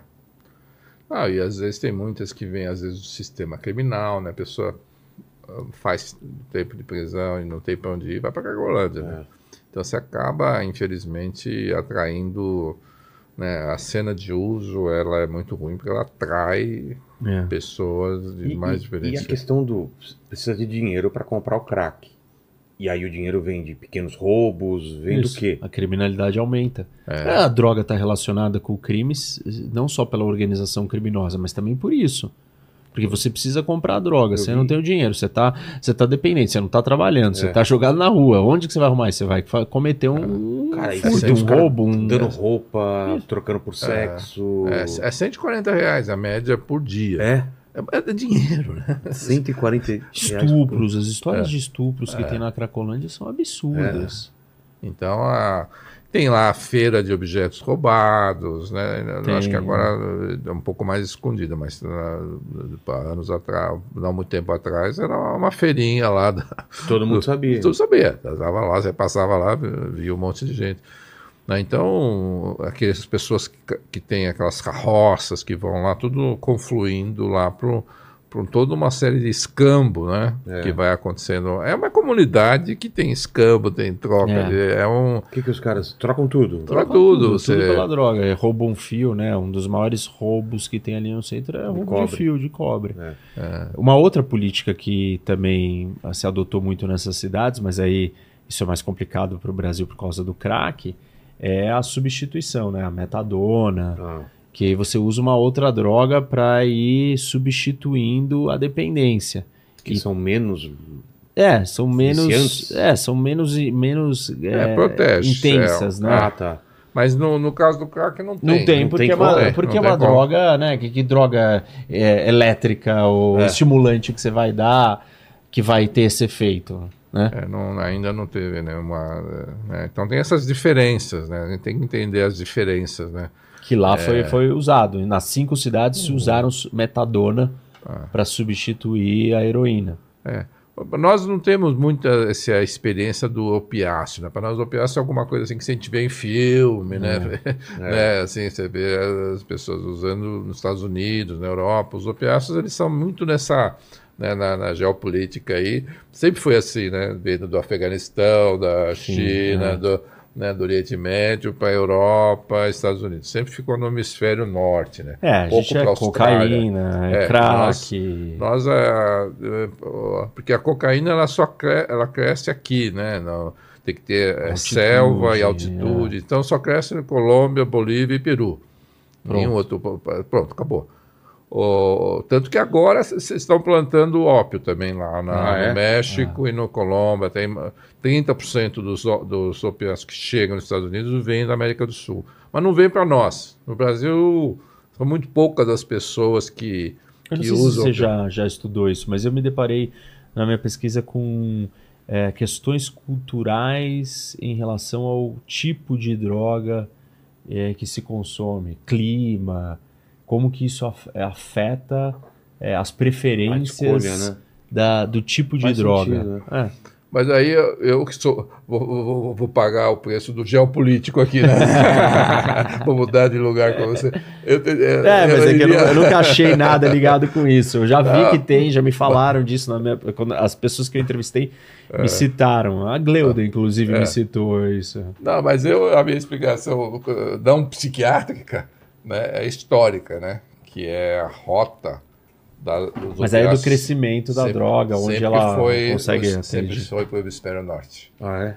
Nunca veio para o Brasil. Tanto que eu mesmo já cantei essa bola aqui, nós íamos ter uma, uma epidemia de. Quando começou-se a plantar opia, ópio na, na, na, Colômbia e México, não, vai saturar o mercado americano e vai refluir para nós aqui. Mas isso nunca aconteceu. Né? Porque o, o crack é muito barato, a é. cocaína é muito barata, é. o, o, o, mercado de, do, ilegal de drogas já está bem estabelecido. Eu acho que o próprio tráfico, na minha explicação, ele não tem muito interesse de acrescentar uma droga tipo opiáceo, porque vai, ele não teria o controle, né? é um outro tipo de, de, de cartel de uhum. opiáceo que é diferente, um pouco diferente da, coca, da, da cocaína. Então, tem, então nós ficamos meio imunes em relação aos opiáceos. Às vezes é rota de passagem, mas é, é, um, é um mercado muito específico. Nós somos grandes consumidores mesmo de cocaína.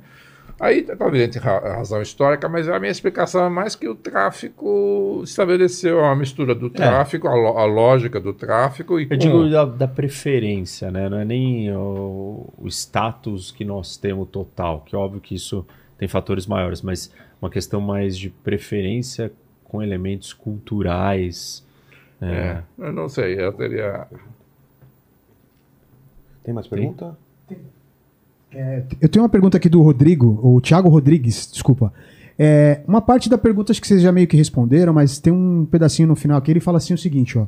Muito se discute o que fazer com essas pessoas, desde colocá-las em uma prisão como criminosos, é, cientes de seus atos, até construir uma clínica enorme e confinar todos eles lá dentro como animais. Porém, todas essas discussões não levam a lugar nenhum. E as pessoas continuam lá. Então, qual é o impacto geral na sociedade que a Cracolândia causa atualmente? Que acho que vocês já falaram bastante sobre isso. Uhum. E aí, aqui no final, ele fala assim: se tiver um fim, qual será o resultado preliminar na cidade de São Paulo? Acabar a Cracolândia. Acabar? É, eu acho assim que. Depende de como acabar, né? É, eu acho que talvez vá diminuir, espero, né, que a melhor, se a gente tiver aí num horizonte de cinco anos, né, da melhor das hipóteses, né, eu acho que eu também ah, eu concordo com você, essa uma certa dispersão, ela é importante. A dispersão até para que ocorra realmente uma revitalização do centro de São Paulo. Acho isso. que isso seria muito importante de acontecer, uma certa dispersão e aí você ter políticas de como lidar com esses pequenos grupos de, de, droga, de, de usuários de drogas e principalmente ficaria mais fácil você ter alguma ação no crime organizado lá que está nadando de braçada naquele mercado consumidor de duas, três mil pessoas que estão lá, os caras vendendo como se vendesse uh, aqui a jujuba. Né? Então, essa é, é uma zona de conforto para o tráfico que a gente tem que mudar a dispersão com, com, uma, com uma ação no crime organizado e, e você tentar achar um, tratamento mais personalizado para essas pessoas, porque a gente não pode achar tudo caqueiro, tudo zumbi, não é verdade. Tem você tem uma boa tem parte que tem transtornos mentais, Sim. outros são moradores de ruas desde sempre, outros são idosos que estão sem nenhuma proteção, tem mulheres que estão perdidas, tem trans, você tem várias pessoas, você tem que achar uma, várias políticas, não tem uma solução única para essa população toda, são várias pessoas.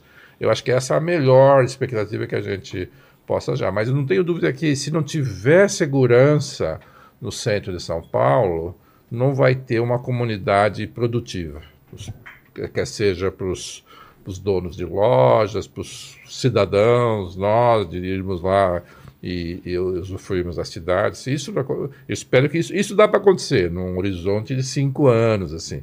Né? Não vai acabar necessariamente com toda a Cracolândia, mas seria bom para a cidade e para aquelas indivíduos lá que realmente se dispersasse e voltasse a, a essa recuperação do, do, do centro. É, algumas dessas pessoas, acho que o Rock falou também, é, tem gente que nasceu na Cracolândia, que a, os é. pais eram da Cracolândia. Esses caras, a gente vai ter que achar uma solução de é. longo prazo para eles. Eu acho que tem, nós temos um problema que é a continuidade das políticas públicas. Ao longo de todos esses prefeitos e governadores, cada vez que mudava a, a posição ideológica do prefeito ou do governador, governador menos até, mas do prefeito, o que, a gente assistia era uma mudança radical na política. E nós estamos sujeitos a isso de novo. É. Então, assim, se leva cinco anos, se é um projeto de cinco anos, já não tem cinco anos, porque estamos falando de ciclos de quatro, só que quatro, a mudança do governador não vem junto com a do prefeito, e o governador entrou com uma vontade é, o vice-governador também, com uma vontade muito firme de resolver essa questão. É, então, estamos falando de dois anos, aí vamos ter eleição, vai mudar. É, e, e, esse consenso ele tem que vir da sociedade, não só da classe política. Então, o, a opinião pública tem que estar tá certa. Como é que resolve? É uma união de assistência com ordem. Como é que dá os dois?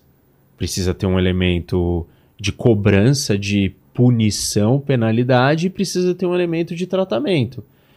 Eu não acho que a gente encontrou o meio certo de colocar o elemento de ordem. A gente não sabe como fazer isso, e não só o combate ao crime organizado, mas a ordem do uso do espaço público. A gente precisa de leis, de, de regras claras, que o policial vai lá e vai falar: olha, desculpa, você não pode fazer isso aqui. Nós vamos encarar esse problema? Eu não sinto que é, que nós chegamos nessa maturidade de compreensão do que está causando aquilo. Não tem a ordem para o espaço público, não tem a ordem para o usuário de como lidar com ele. A gente não tem um tribunal da droga. É. Não, e eu acho que teve esse. Eu não saberia avaliar tão plenamente essa decisão do Supremo Tribunal Federal desses últimos dias aí da de, de impedir que você retire as pessoas com então, algum... pronto, é. se acontecer isso aí, então, aí, é, assim, acabou, não vai, não vai terminar. E, então, acho que falta as decisões, as clarezas da sociedade. Quem é a sociedade? a opinião pública, a imprensa, o Ministério Público, o Supremo, a Prefeitura, o governador do Estado. Você vê, né? O Supremo também impediu a, a subida no Morro Carioca da polícia com a Armada que foi péssimo, né? Para quem mora no, nos, nos morros cariocas, né? Então. Porque cê, o crime organizado tem lá fuzil, tem lá um monte de, de, de, de apetrechos de violência que fica sem nenhum tipo de desafio, né? Então, não sei qual é a solução, mas também impedir né? Porque desde a época do Brizola, né, a gente que é velho, eu pelo menos sou velho, não, não. Da, o grande turning point aí foi na época que o Brizola foi eleito governador do Rio, que ele falou, ó, morro é morro, cidade é cidade, a política do Brizola foi assim, ó, o morro fica aqui e a cidade, ele teve essa sei lá, essa decisão política. Não, não acho que tenha sido boa, né?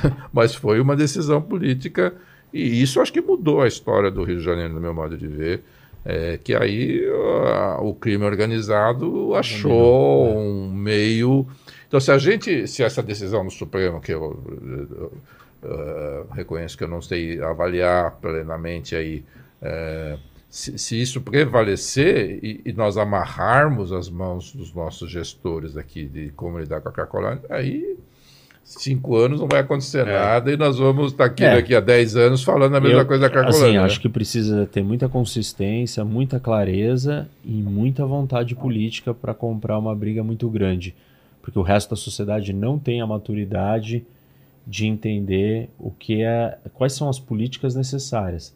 As pessoas, a opinião pública no geral, está aprisionada aos discursos ideológicos, ao seu campo ideológico, à sua trincheira ideológica e qualquer coisa que o outro lado aponte, ela reduz por uma coisa só. É um problema extremamente complexo. É um problema de saúde, é um problema de segurança, é um problema de moradia, é um problema de urbanismo, é um problema é, de direitos humanos. É um, é assim, você olha, é um problema de tudo. Eu, escrevi um artigo recente, acho que eu até mandei para você, senão vou, vou mandar, que é, escrevi, foi publicado na Folha de São Paulo, que fala as ruas saudáveis. Né? Para mim, o que deve prevalecer é a gente estabelecer que as ruas têm que ser saudáveis. Um espaço saudável. espaço saudável. Então, quem tiver doente na rua tem que sair, tem que ser cuidada. E, para minha surpresa, o próprio ex-prefeito de São Francisco, que é uma cidade liberal, né, ele falou exatamente isso, né, que quem está doente tem que sair das ruas ah, de São Francisco. Eu também acho que, para mim, esse. E se você for ver, se você tirar as crianças, né, que tem crianças que são usadas por adultos para fazer mendicância, na cidade de São Paulo, nos supermercados. É. Não sei se vocês já viram isso, que às vezes. Sim, a, sim. Então, se você tirar as crianças. No filme que... tem uma cena muito uh, chocante, assim, de uma criança com. Num, numa dos hotéisinhos, em cima da esquina, assim, da Cracolândia, aparece na janela a criança, assim. É. Então, se você tirar... Ninguém deveria questionar isso. É. Você tirar a criança. Tirar idosos, né? Idosos doentes. E tiver, tirar as mulheres grávidas né, que, que, que ela tem que ser cuidada. Se você começar a fazer isso, né, já se tira uma porcentagem. E se além disso você tirar as pessoas que estão sendo procuradas pela polícia, né, que é por isso que eu acho que essa uh, ideia das, das câmaras de reconhecimento facial, acho que vai acontecer isso. Mais cedo ou mais tarde, isso, essa tecnologia vai se impor e espero que se imponha. Né? por mais que tenha riscos da autonomia, do, do, Big Brother, todo aquele debate que eu acho que é pertinente. Por exemplo, na China, o cara, né, é, o reconhecimento facial virou um negócio que é instrumento do, do Estado. É. Né? Então é, tem risco, não tenho dúvida que tem risco, mas uma sociedade democrática pode conviver com esses controles, a identificação. Né? Então eu sei que, por exemplo, é, hoje é possível você fazer, por exemplo, num jogo de futebol, né? Eu sei que num jogo de futebol dá para você identificar só pelo CPF, quem comprou o, o ingresso uh, para futebol, só pelo CPF, se você está procurado pela polícia ou não. Isso já foi feito. É. Que não foi publicado. Né? Então, no jogo você dá para tirar 100 pessoas só por isso. Entendi. Uma tecnologia de, de botequim, né? É. Você não é uma tecnologia, você só pegar o CPF de, do comprar o, o ticket eletrônico, você, se você está realmente com o CPF, bom. Você... Então, é, essas tecnologias eu acho que faz parte da solução.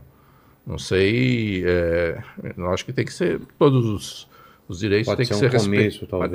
É, é, uma, é, é, faz parte da equação da solução, não é a única solução, né? É, mas o problema parte. é multifacetado e a solução envolve uma série de coisas, mas é, as pessoas terem a clareza. Eu ainda acho que dos, um dos maiores desafios é a clareza de como levar a ordem para o espaço público. A ordem em todos os sentidos. Não pode jogar lixo na rua.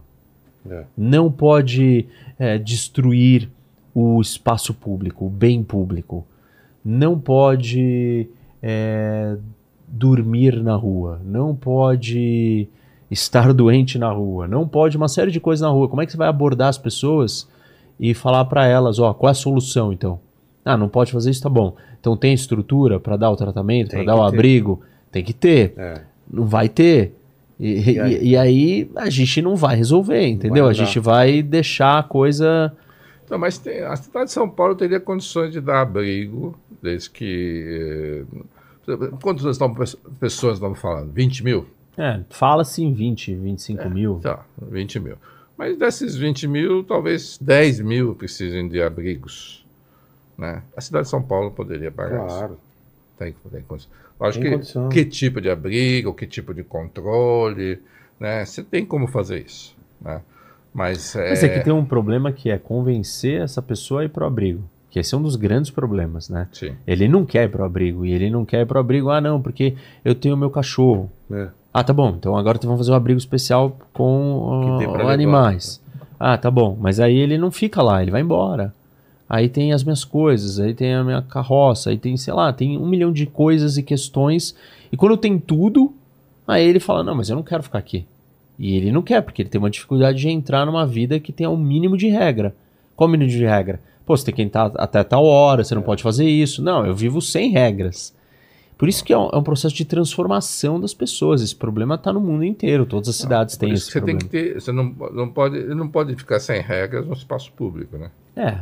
Essa... Só que eu não acho que a gente tem a clareza, os mecanismos e a disposição para confrontar essa questão específica. A, a questão do crime organizado, ela é mais uma, é mesmo, vamos fazer uma ação, é, é, é fazer.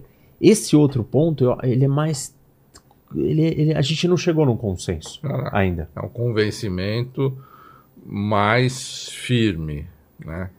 É, é, com algum tipo de, de, coerção. De coerção. Então, qual é esse é. tipo de coerção? O que, que a gente aceita? É. é cadê eu, essa discussão? Eu acho que tem que ser uma mistura de compaixão com coerção.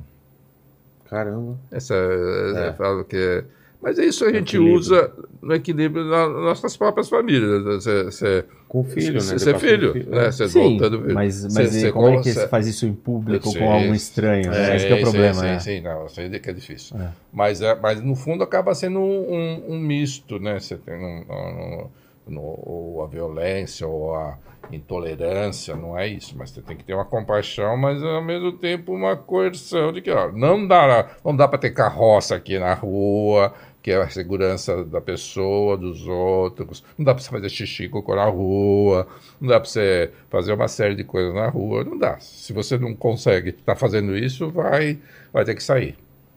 Então, como, como operacionalizar isso? É, então, eu não, é, eu, eu é acho um... que, a gente, que a gente chegou na maturidade de saber como é, e não encontramos. Agora, por exemplo, você falar, ah, a medida de Amsterdã, da multa para aglomeração de consumo de drogas, de drogas pesadas na rua. É, essa não seria uma medida aceitável não, em São não, Paulo. Não, Jamais. É, então não funciona. Então tá bom. Então o que funciona? Isso daí usei como um exemplo para citar o que nível criar... que eles chegaram. É, né? Você vai ter que criar algum desconforto para essa pessoa. Né? Ela, ela não vai poder ficar na rua né? Isso, então. Aí já teve milhões de discussões de tira barraca, não tira, é, barraca. não tira barraca, não pode tirar barraca. Que... É, é entendeu?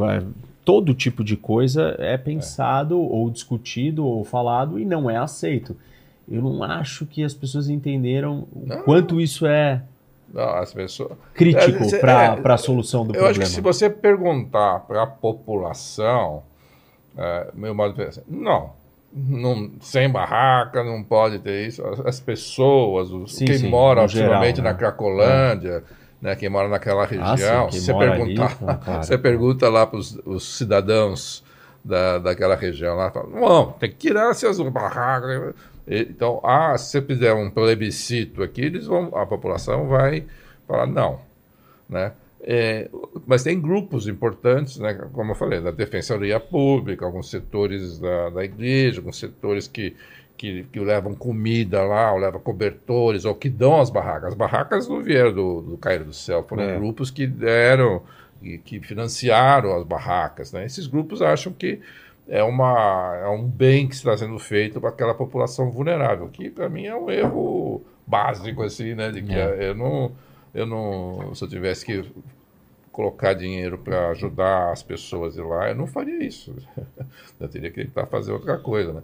Que é isso que, que vai precisar dessa liderança que ainda acho que a gente não viu. Espero que essa nova é. administração é. possa fazer isso. Né? Também. Mas tá. assim, é complicado. É. Lene, tem alguma pergunta que abrange alguma coisa que a gente não falou aqui?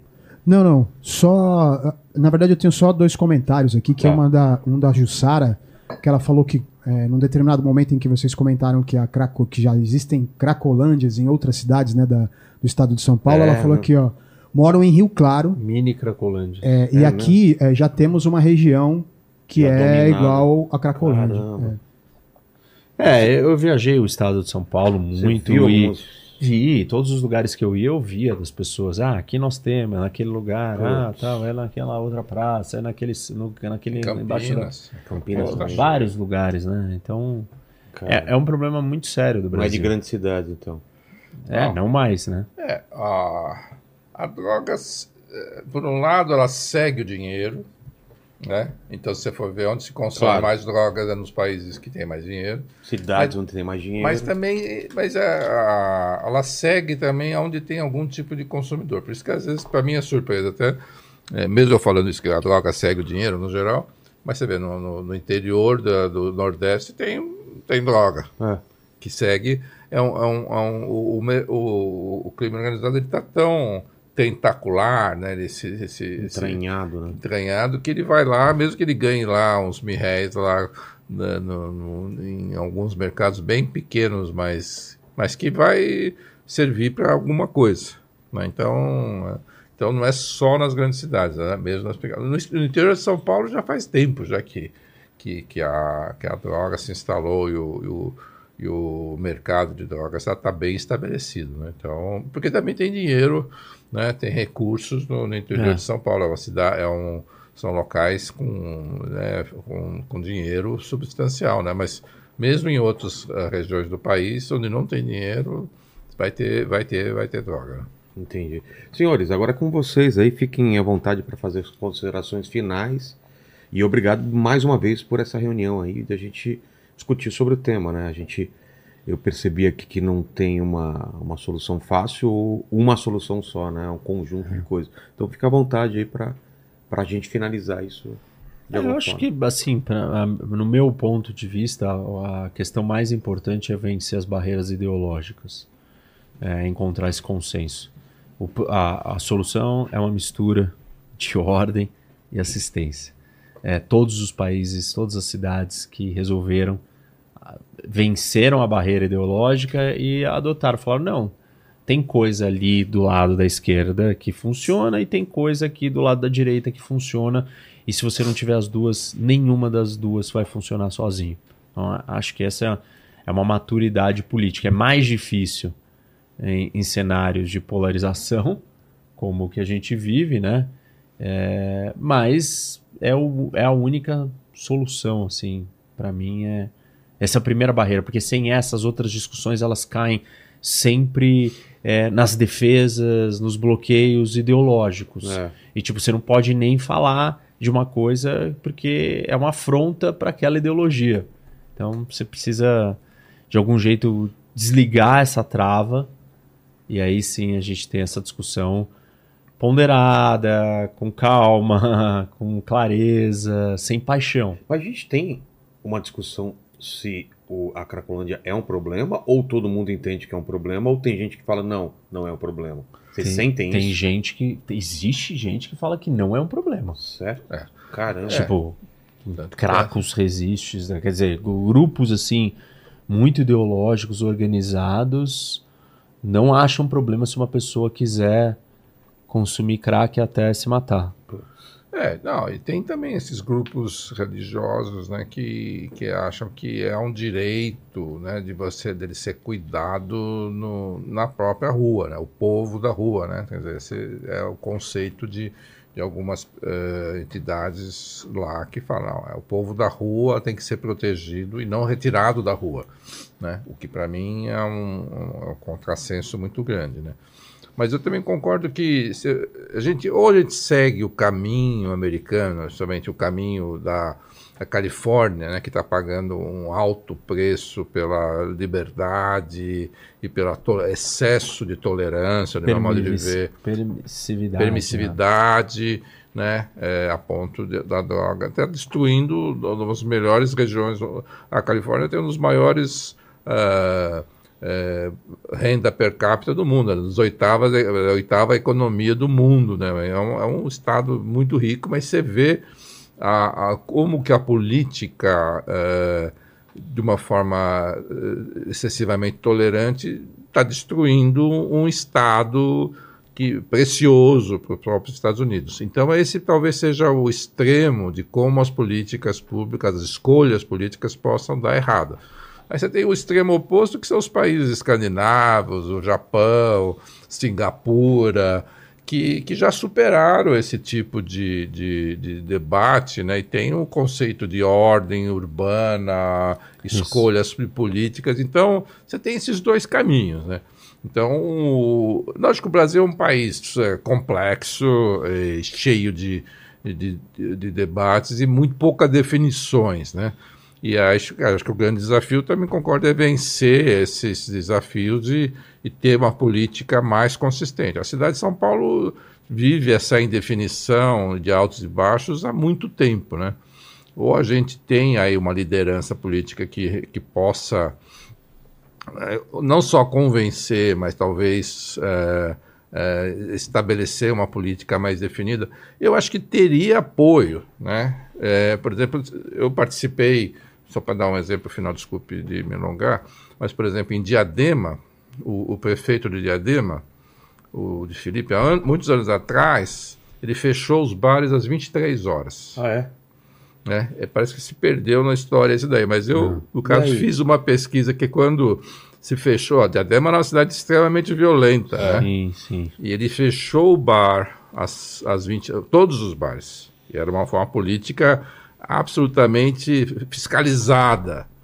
E nós vimos que nos cinco anos de política dessa lei eh, de fiscalização, é, o crime caiu mais de 60%. Os homicídios de Diadema, eu, eu publiquei esse, um dos meus artigos mais citados né, da minha vida profissional foi dessa análise estatística dessa política que não tive nada a ver né, ou, ou com essa implementação. O prefeito que convenceu né, e, e implementou uma política restritiva, né, fechou os bares às 11 horas e ficou fechado por cinco anos. E para nós foi uma oportunidade que vamos lá, vimos a mortalidade antes e depois e bom, melhorou, melhorou a violência doméstica de uma forma substancial. Então foi uma política que, um, enquanto ela funcionou e foi implementada por um período de, isso acho que foi 97, alguma coisa assim, né? Então, um pouco, é, 97, 98, alguma coisa assim, mas eu tenho é, é, esses dados muito uh, uh, no meu coração, porque foi uma política que era um governo do PT, né, de esquerda, que jamais faria, mas ele fez, Poxa. né, com apoio da Câmara Municipal, né, e, e aí a gente mostrou que era uma política que funcionou. Tanto que agora o, o atual, o, o, Felipe foi reeleito, né, depois já foi reeleito duas, três vezes lá, mas, mas você vê como uma política uh, de controle social, né, isso que se fala, é impopular você fechar os bares às 23 horas. O apoio popular foi enorme. É. Né, tanto Porque que ficou, virou um, um resultado. Virou resultado, veio, a cidade ficou mais segura, é uma cidade densamente popular, é. né? ela é uma cidade pequena, né? mas né, como então, eu acho que esse é um, para mim, é um, é um bom exemplo do que, mas talvez convenceu e, e, mostrou resultados imediatos. Então, acho que é possível fazer, né? Então, a gente tem que, às vezes, uh, ver o, o, os resultados né, dessas experiências, né? Que eu acho que algo parecido com isso, né, poderia ser feito na Cracolândia, né? Tá. Você vai ter que ter convencimento, teria é. que a Câmara Municipal ter que estar mais participante. A gente não sabe como é, qual que a Câmara Municipal de São Paulo acha assim. Eu acho que tem muito, tem 55 vereadores, mas eu, eu, não, eu mesmo não tenho uma visão do que qual é a postura da Câmara Municipal. É. Eu sou uma pessoa ativa e mas não saberia, não saberia uh, qual é o consenso nem na Câmara Municipal de São Paulo. Mas eu, meu argumento é, dá para fazer se tiver o consenso dos, dos, uh, dos vereadores, da, da, administração municipal. O exemplo de Diadema é um bom exemplo que eu acho que, é, mesmo guardando as devidas proporções é distantes... Esse, esse exemplo, para São Paulo, não, eles não, não fariam para a cidade de São Paulo fechar Não, fechar os bar, não. não. não. mas, mas, mas ter uma, não, uma, restrição. uma restrição. Não pode ficar na rua. É, você tem, você tem algumas políticas é. restritivas que possam causar um impacto.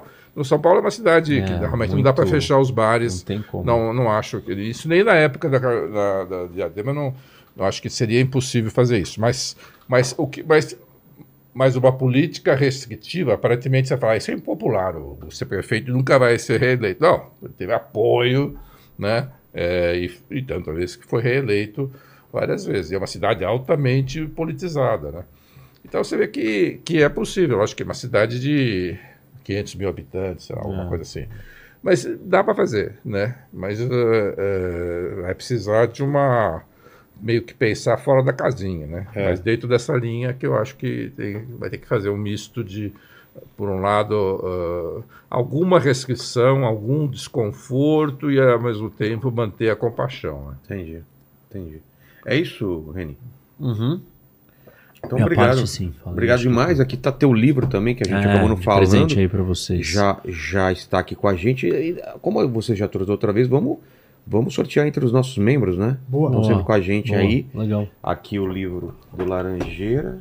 Aqui, que ele mostrou. Olha o calhamaço aqui de. Olha.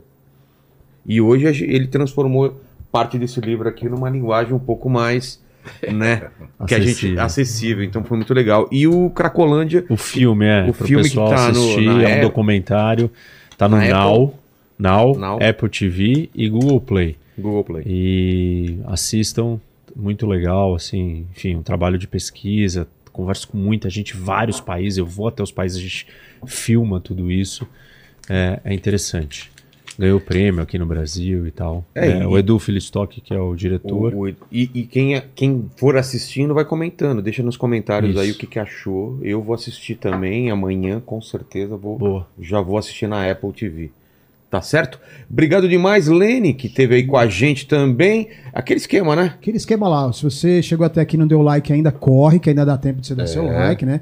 Já aproveita esse programa desse, né, cara? Exatamente já se inscreve no canal, já se torna membro, já ativa o sininho para receber as notificações. É, lembrar lembra da, da Insider, que o nosso cupom de 12% está aí no link da descrição e no QR Code, QR Code na né? Para ter 12% inteligência 12 em todo o site da Insider. E você prestou atenção no papo, eu percebi que você prestou, você está muito ligado aí. O que, que o pessoal escreve nos comentários para provar que chegou até o final? Olha, eu cheguei a uma conclusão que a galera tem que escrever aí, não use drogas. Olha só! Não use drogas, então, nos comentários. Não use drogas. A não ser que essas drogas sejam o Corinthians, por exemplo, que eu não consigo me afastar. Deixar de... Deixar, não consigo. São Paulo também é uma droga. Não, para, cara. para. Agora você agora me zoou. Vocês passaram. Então, obrigado demais. Obrigado aos dois. Obrigado Valeu, a todos que estiveram com, com a gente nessa live. Fiquem com Deus. Beijo no cotovelo e tchau.